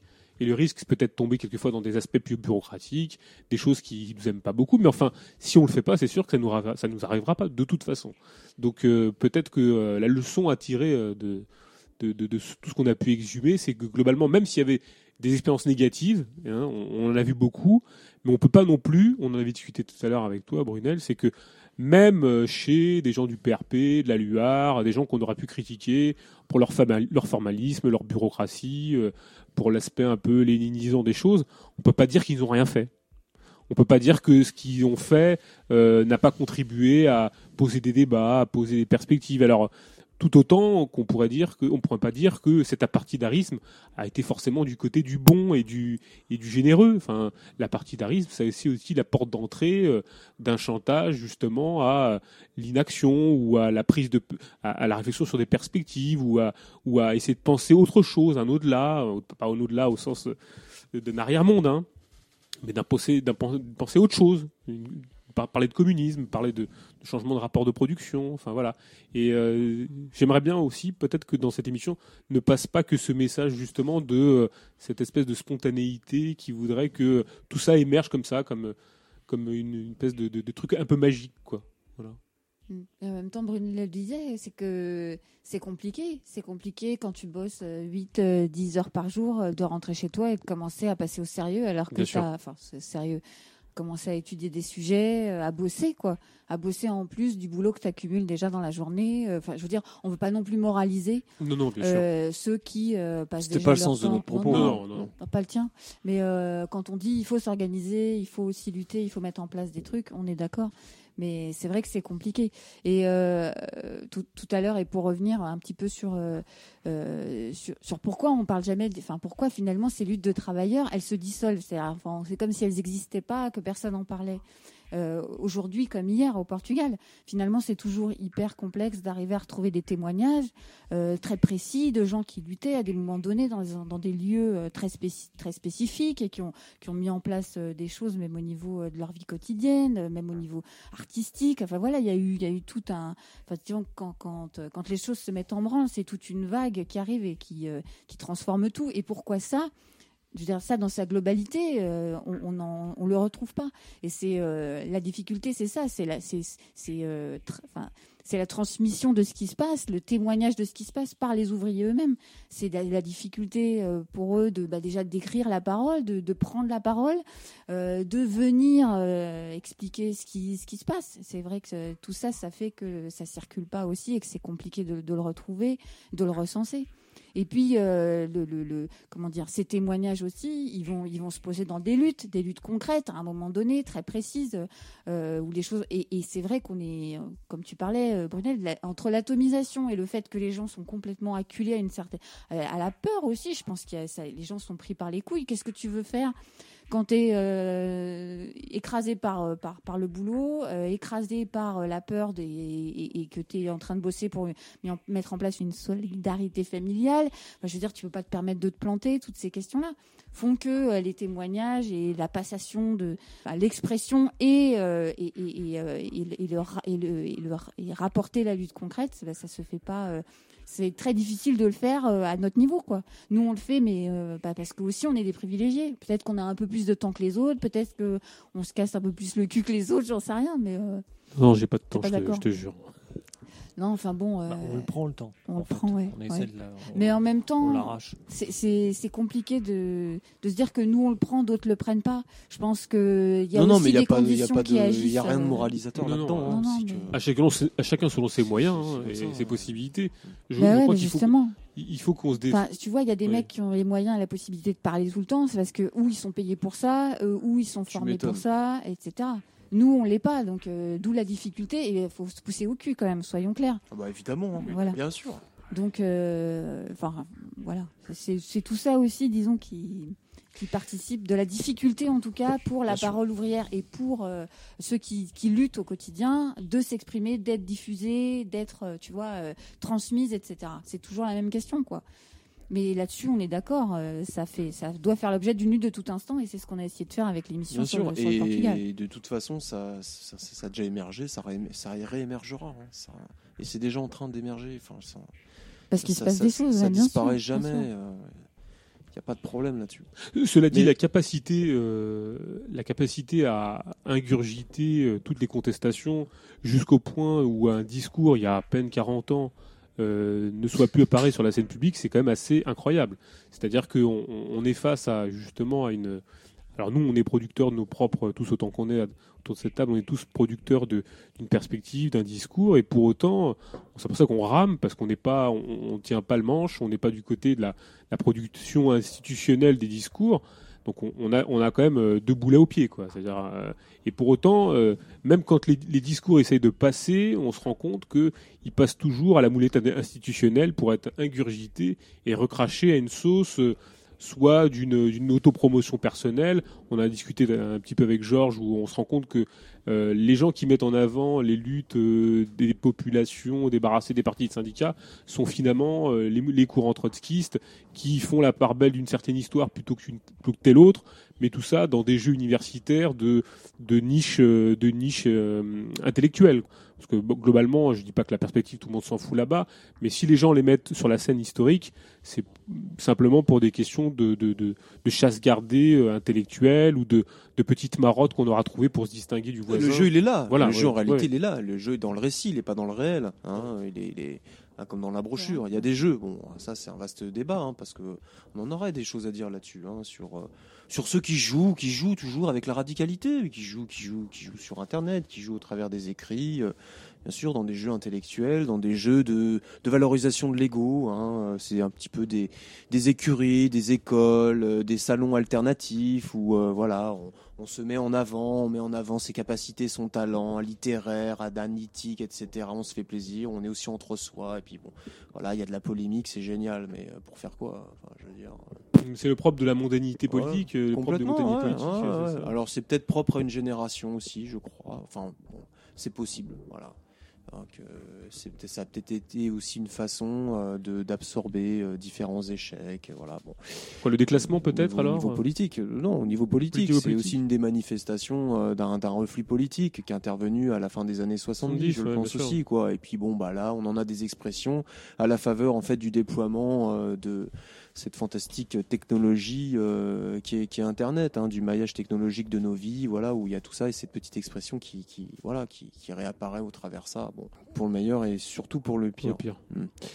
Euh, oui, par rapport au, Portugal, pour revenir là-dessus, euh, moi ça m'intéresserait d'avoir votre un petit peu votre, votre conclusion là-dessus mhm. et mm, juste peut-être un petit peu pour la pour l'introduire, euh, pour vous essayer de vous, questionner. Bien sûr. Quand on écoute les émissions, quand on lit euh, les différentes brochures, c'est vrai en effet que, voilà, un petit, je reviens un petit peu sur ce que je disais en, début de, discussion tout à l'heure.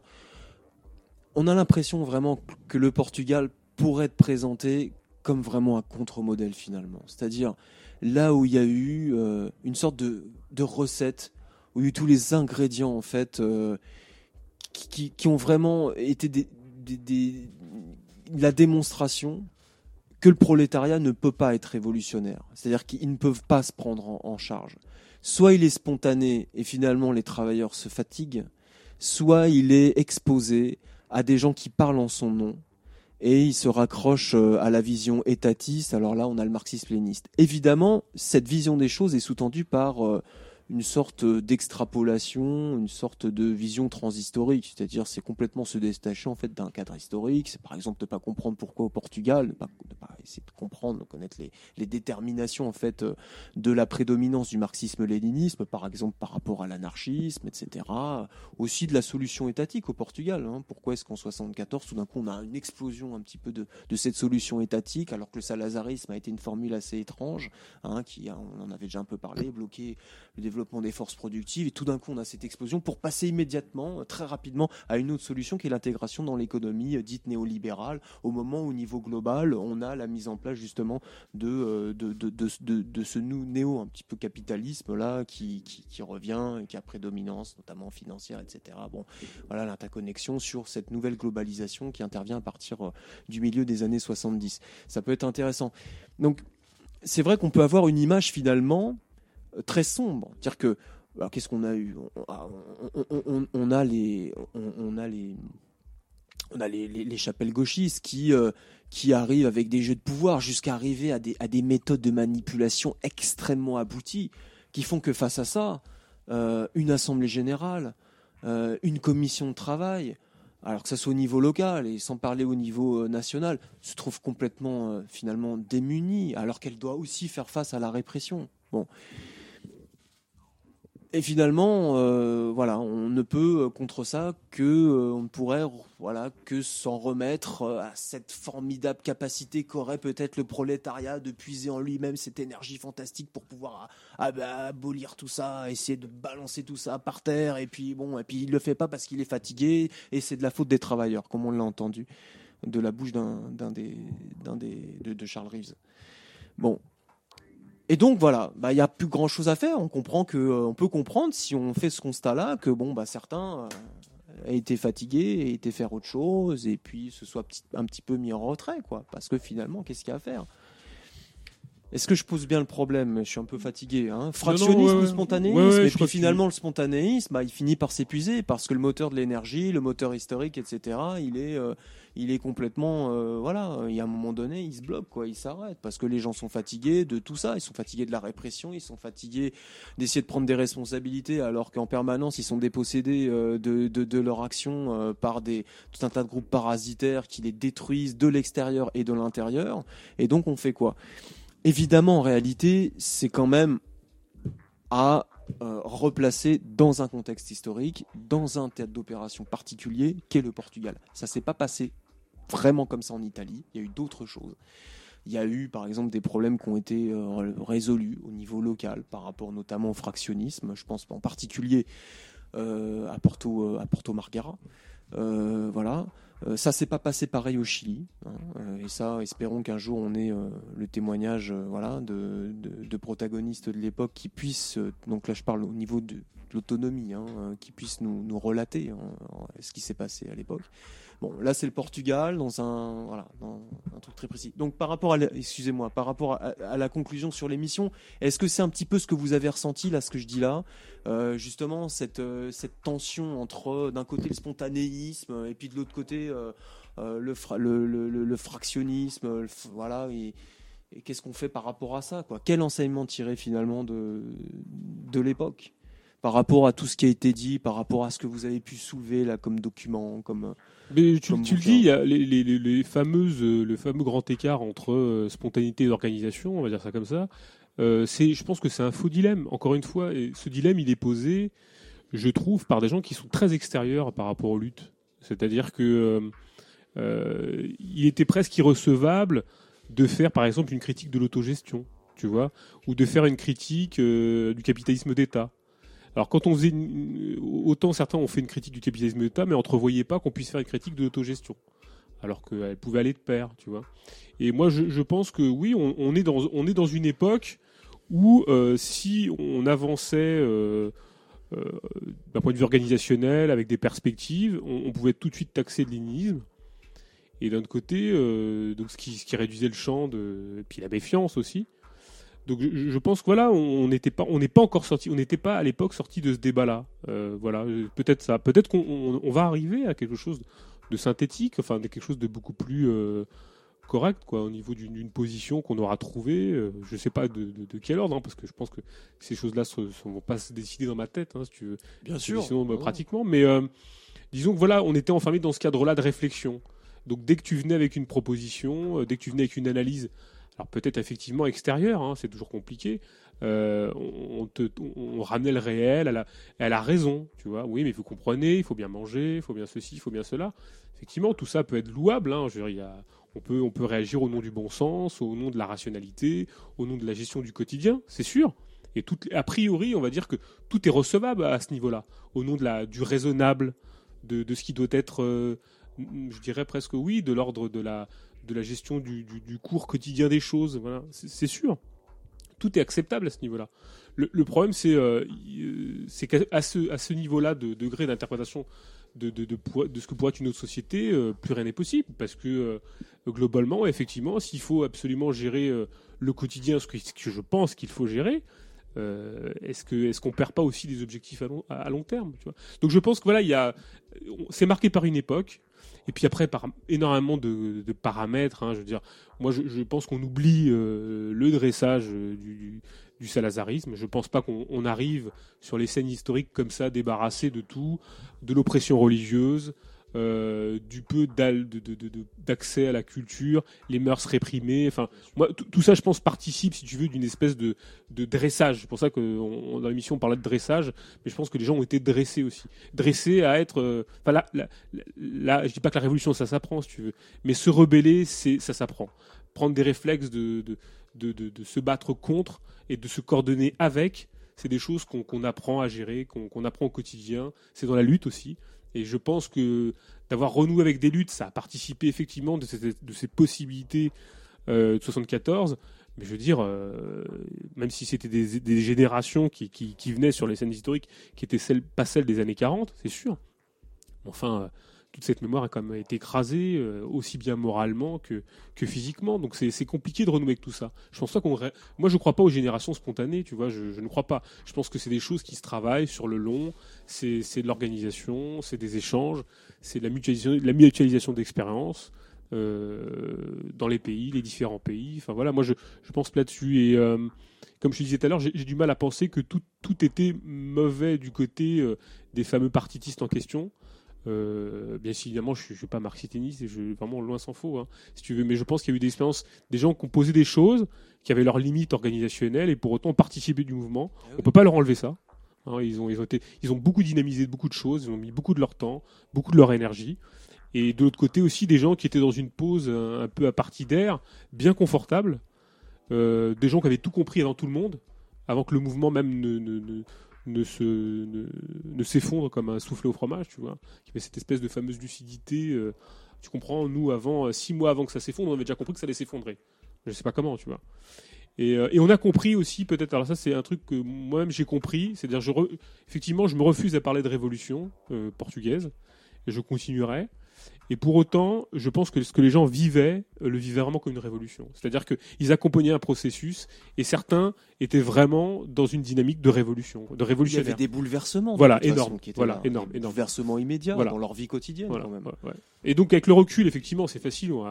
L'histoire a posteriori, on peut, peu la refaire. Donc, effectivement, on voit comme ça comme une espèce de transition euh, démocratique. Hein. Comme on l'a dit, on parle de transition démocratique et pas de révolution pour rester, je dirais, factuel.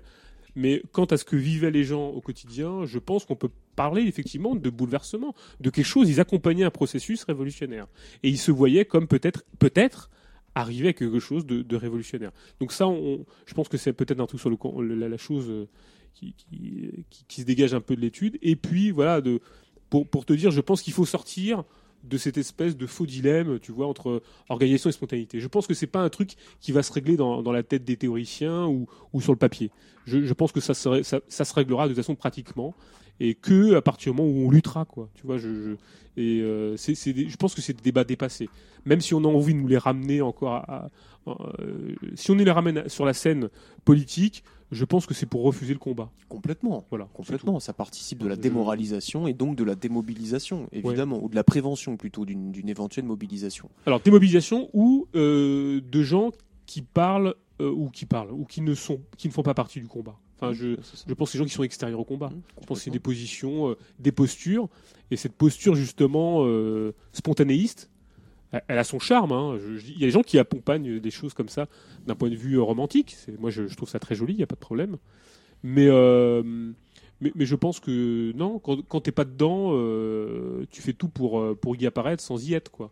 Et, te donner le beau rôle, justement, en disant Attends, moi, j'ai pas mis les mains dedans, c'est je suis propre.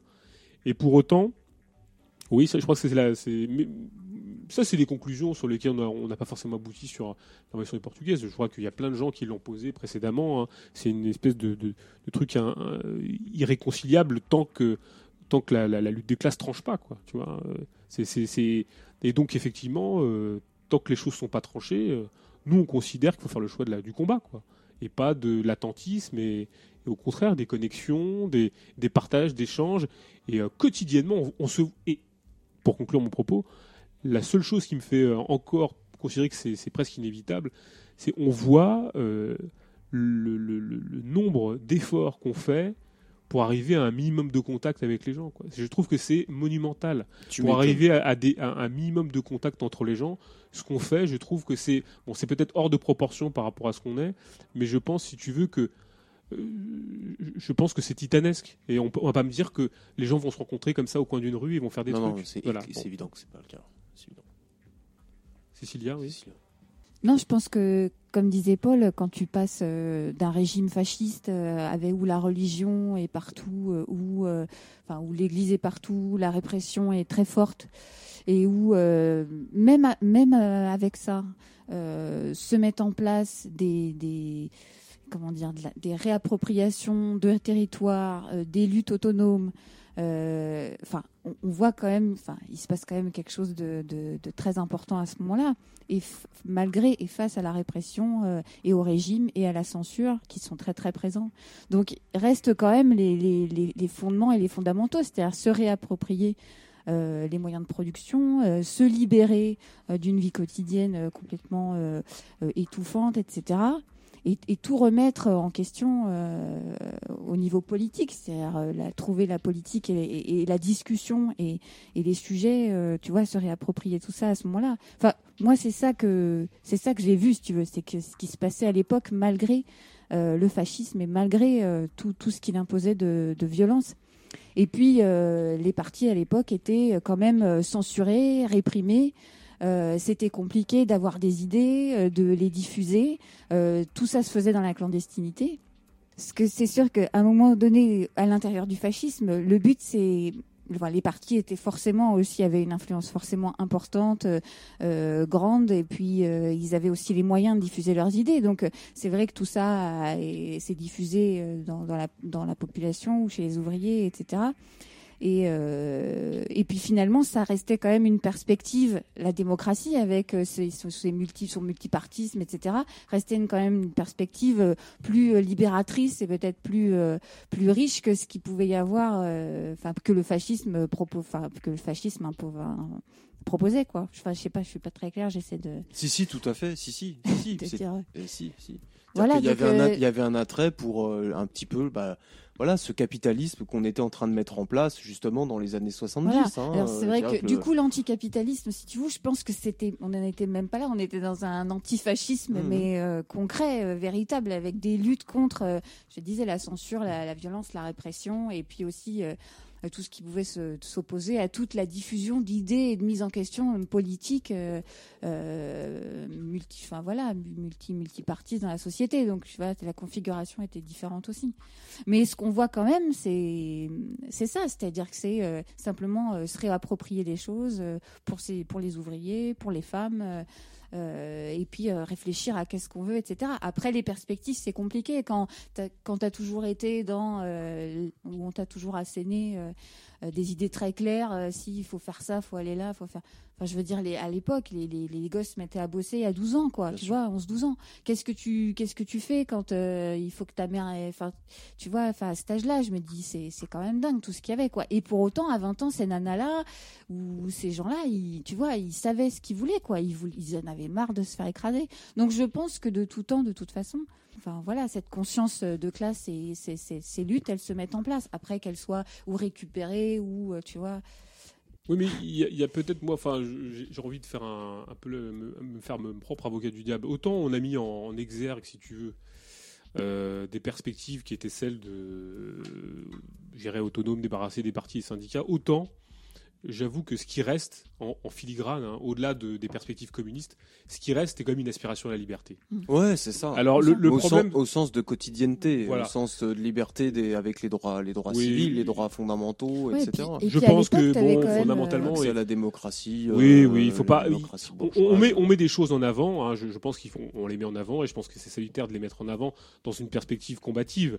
Autant ce qui se dégage en filigrane et sur le long terme, je pense que c'est une grande, une grande aspiration à la liberté l'aspiration à la liberté, c'est sûr, mais il y avait aussi des questions aussi, tu vois, de transversalité des luttes. Il y avait, il y avait euh, des, ouvrières, des usines qui allaient voir, même s'il n'y en a pas énormément. Enfin, je veux dire, les, les, nanas au Portugal euh, essayaient de connecter des luttes avec d'autres usines en grève ou essayaient de, de, rassembler autour de leur lutte d'autres usines qui pouvaient se trouver euh, ailleurs.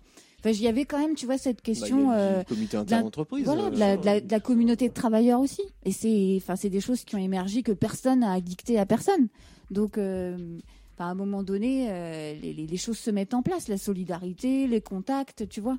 Euh, au moment de la lutte, il se passe des trucs. Donc, et cette lutte, elle n'est pas là dictée par qui que ce soit. Euh, voilà, les conditions et la nécessité de lutter et de sortir euh, de, ça se, se, se, fait évidente à un moment donné, que ce soit sous régime fasciste d'ailleurs ou pas. Mais euh, et c'est là que se crée, enfin voilà, ce que je veux dire, c'est que naissent des choses qui, de toute façon sont effectivement sur l'idée de liberté et puis sur l'idée aussi d'une communauté de travailleurs et de, et de créer des solidarités avec les autres, quoi.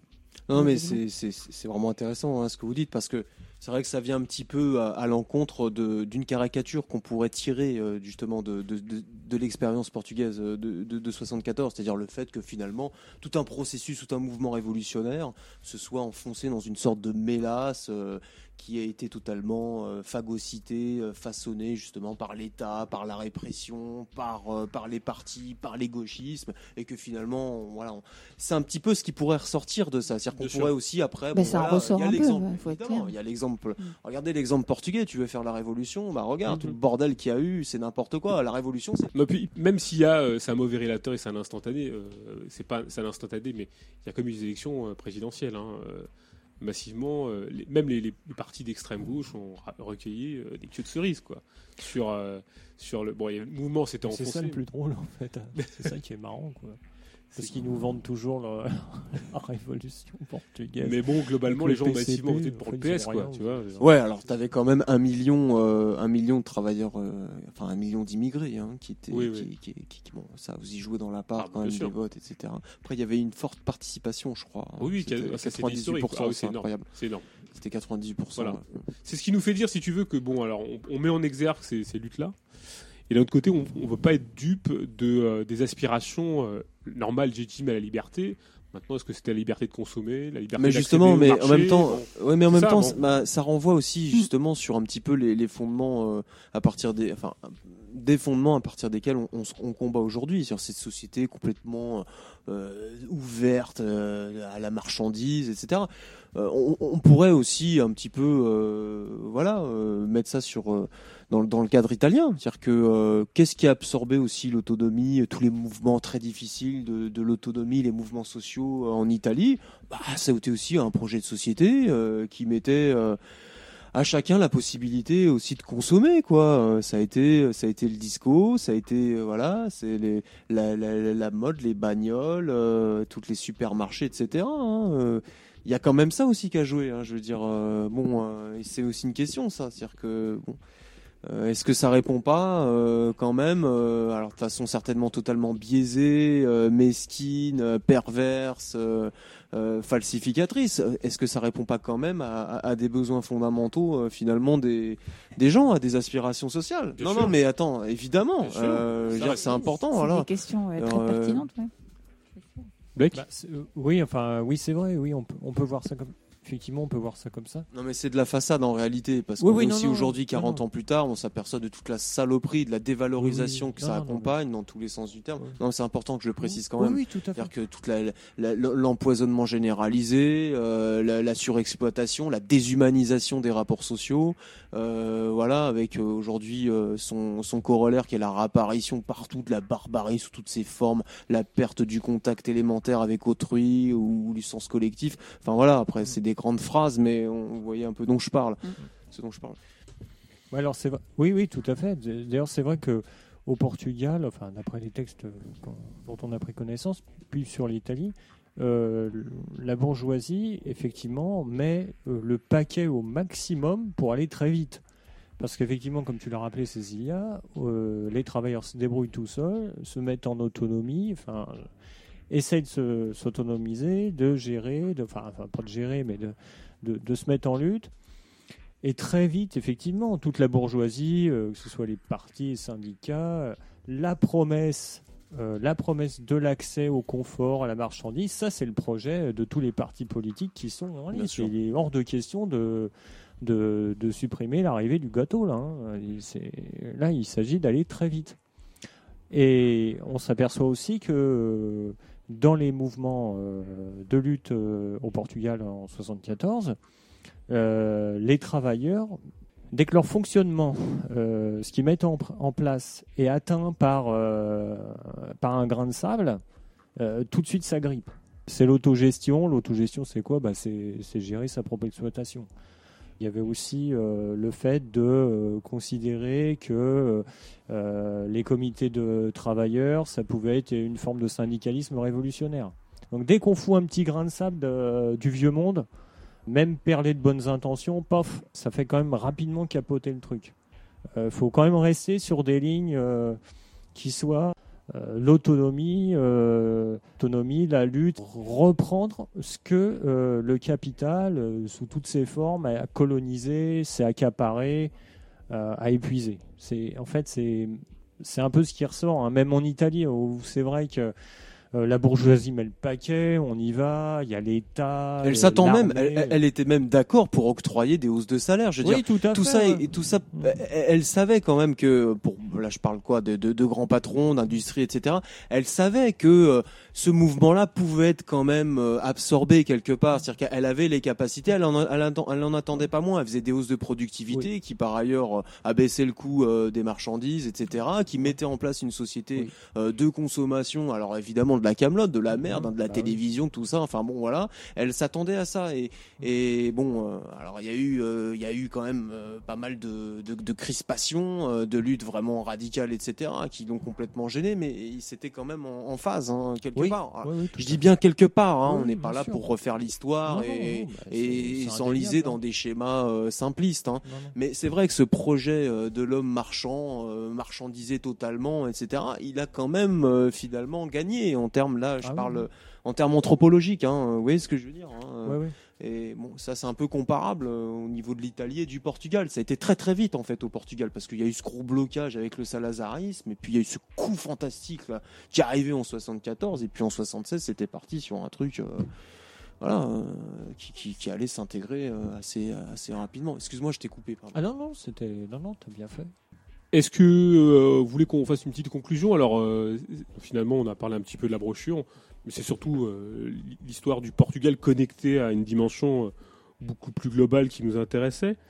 Est-ce qu'on a la possibilité d'entrevoir quelque chose d'autre, une autre perspective on, l'a posé en filigrane hein, tout à l'heure, dépasser ce cadre, ce faux dilemme entre spontanéité et organisation dépasser ce cadre euh, national des luttes, de la perspective ça fait partie de ces possibilités, enfin ça fait partie de ces pistes à explorer justement, bah, dépasser tous ces cadres un peu un peu imposés quoi par l'histoire. Là on parlait du Portugal, mais globalement notre mm. objet est justement de dépasser ces cadres d'analyse euh, pas obsolètes, mais euh, qui n'ont rien à voir avec notre notre, perspective, hein, puisqu'elle est de se débarrasser du capitalisme au niveau au niveau mondial, hein, bien évidemment, et peut-être aussi justement, de, parce que je pense que ça, c'est le leitmotiv un peu de ce qui peut accompagner euh, la manière à chaque fois dont on, se voit, c'est de reparler de communisme. Reparler de communisme, reparler de révolution. C'est ça, c'est-à-dire que globalement, euh, bon, euh, ça veut dire quoi être communiste Ça veut dire quoi poser une perspective communiste Voilà, c'est peut-être ça, c'est sur ces débats-là que tout ça ouvre et que tout ça ouvrira, j'espère d'ici quelques temps euh, pour, dépasser tous ces faux, ces, faux dilemmes qui nous sont proposés et qui nous enferment un peu dans, des perspectives qui ne sont pas les nôtres d'ailleurs. C'est une bonne conclusion, bah, d'autant que par rapport à il y a 40 ans, un peu comme on vient de l'esquisser, aujourd'hui on dispose, si on réfléchit bien, euh, d'autres euh, points d'appui pour pouvoir réfuter la société capitaliste, euh, non seulement en tant que, rapport social, en tant que, rapport d'exploitation, mais aussi en tant que, projet, que projet de société, que, façonnement anthropologique, euh, catastrophique quoi euh, voilà qui euh, qui n'a cessé en fait de, reporter euh, son, agonie de reporter les chances de, sa mort en puisant toujours plus profond dans l'être humain en sollicitant toujours plus l'ensemble de de, ces champs de, réalisation et, là on en voit les limites et c'est d'ailleurs pour ça qu'on fait face aujourd'hui à une situation qui présente en fait des une, une, crise polyfactorielle. On fait face à une crise polyfactorielle aujourd'hui, euh, voilà. Et, c'est d'autant plus difficile, mais finalement, cette crise polyfactorielle, en connectant tous ces facteurs, ils relèvent d'un seul et même système. Et c'est important aussi de, faire tous ces liens, euh, d'apporter une vision de la totalité, cette vision-là dont on parle souvent, c'est-à-dire que essayer de connecter tous les facteurs, euh, voilà. Euh, à la fois dans la critique et puis également dans, les perspectives qui nous permettent justement de, nous appuyer pour passer à autre chose. Et c'est important en effet de parler de communisme parce que dans cette époque-là de crise profonde, qui est, une crise de rapport entre les gens, qui est une crise de production, qui est, qui une crise de consommation, qui est une crise écologique, qui est une crise... Euh, de, de, survie, même du vivant, euh, qui, qui, qui, présente des scénarios même apocalyptique si on y réfléchit bien ou en tout cas on veut nous faire peur peut-être avec ça mais enfin bon euh, c'est voilà on, perçoit quand même des, risques euh, qui, sont énormes par rapport à tout ça on peut, on, peut entrevoir autre chose. Hein, voilà, aujourd'hui même, il faut en parler. Il faut dire que l'homme mérite mieux que ça. L'homme et la femme, hein. on mérite mieux que ça et on sait faire mieux que ça. On sait, on sait, on sait s'humaniser et ne pas se déshumaniser on sait euh, vivre euh, en dehors de toute la saloperie de merde, on va pouvoir le faire, on va pouvoir aussi être responsable parce qu'on est quelque part obligé de l'être quand même au quotidien et que finalement ça c'est plus réalisant que d'être une espèce de, con ou de, robot ou de larve euh, ou alors de, de, en proie à la dépression, à la peur, etc. Voilà, ça c'est important. On va faire autre chose on, a, on est obligé. On vous remercie. Ouais, bah non, mais merci à vous. Merci, à vous. Hein, euh, merci d'être venu. De... Merci beaucoup. Et puis, euh... voilà, on à bientôt. À bientôt.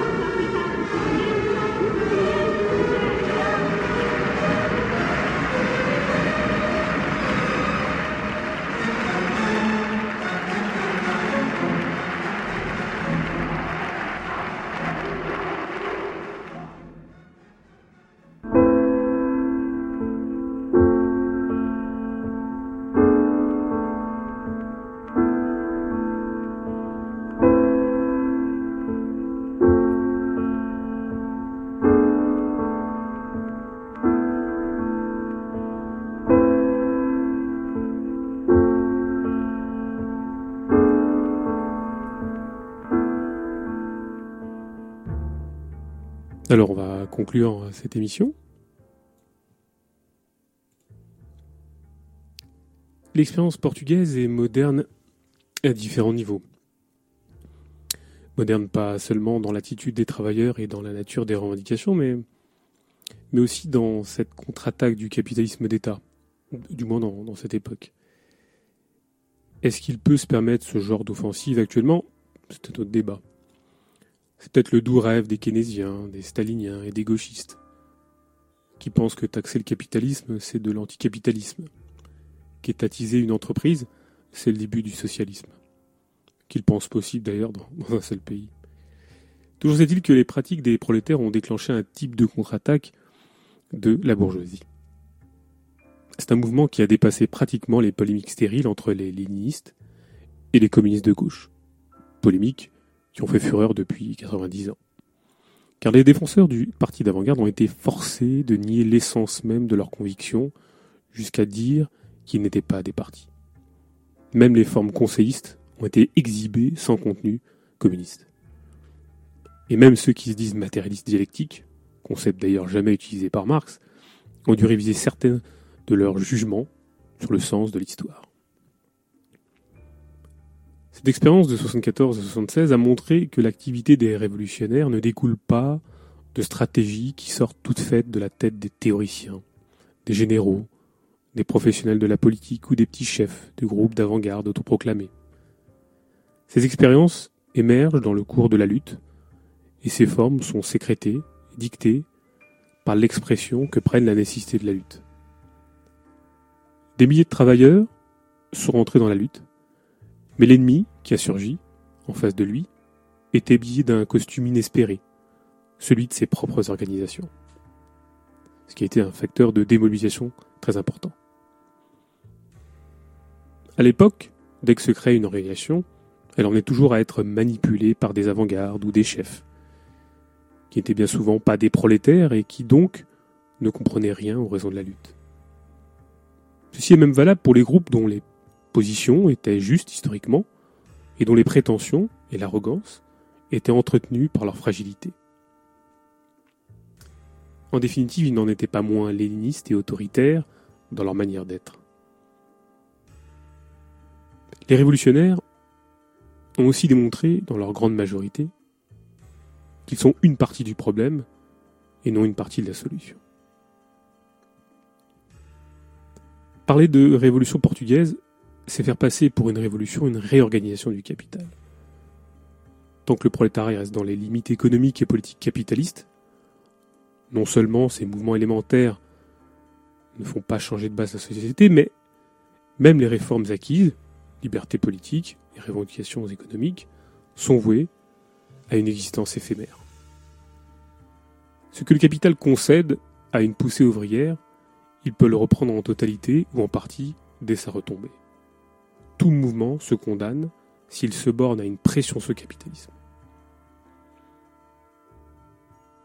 Tant que les prolétaires agissent ainsi, ils ne font que taper du poing sur la table. C'est pourquoi insister sur l'autonomie des actions ouvrières ne suffit pas.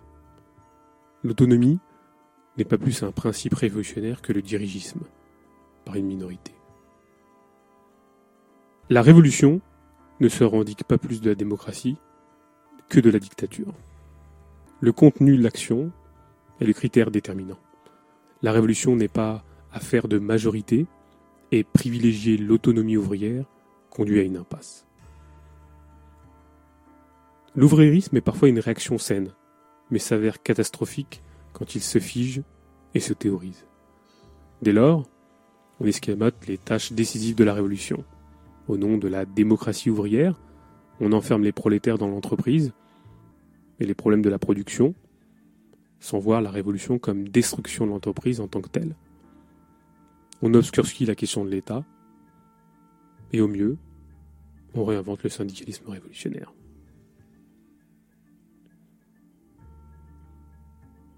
À la fin de cette émission, il nous reste euh, un mélange de colère et de malaise qui vient certainement de ce décalage si saisissant entre les combats d'hier et les aspirations d'aujourd'hui.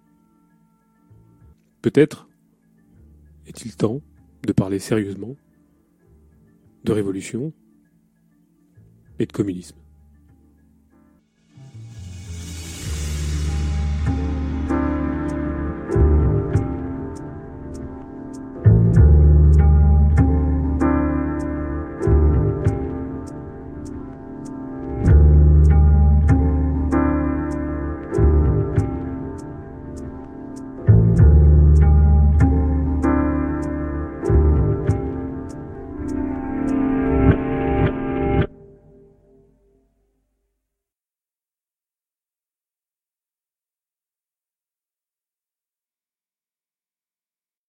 Mas afinal, o que é o comunismo?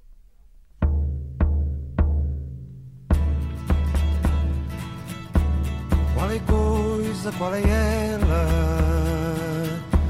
Que é tão simples, tão sensata como a sopa na panela, como o sorriso da prata das crianças esquecidas.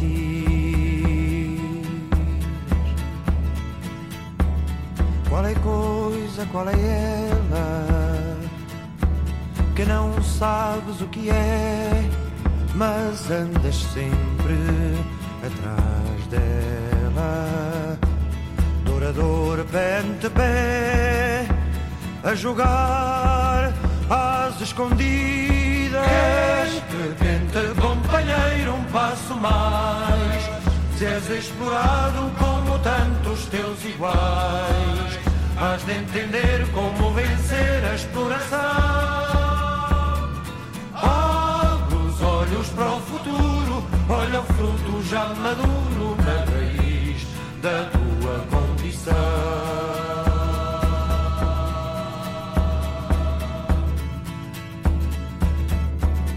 é coisa? qual é ela. Para os ricos horrorosa, mas para os pobres a mais bela. Para os ricos criminosa e para os pobres justiça. Qual é a rosa de maio? que gelo o nervoso do patrão e do lacaio. Não agrada ao cobiçoso, porque é o fim da cobiça. Quente, companheiro, um passo mais. És explorado como tantos teus iguais. Hás de entender como vencer a exploração.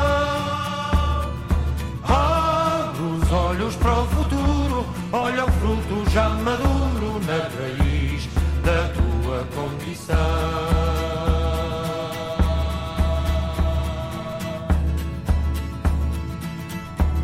Qual é coisa, qual é ela que é possível conquistar se a gente lutar por ela?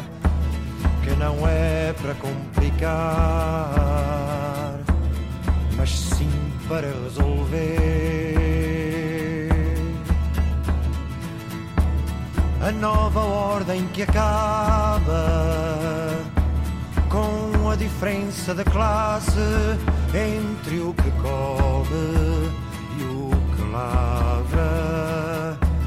Qual é coisa que é tão fácil, tão difícil de fazer? entre, com companheiro, um passo mais. Seres explorado como tantos teus iguais. Hás de entender como vencer a exploração. Abre os olhos para o futuro, olha o fruto já maduro na raiz da tua condição.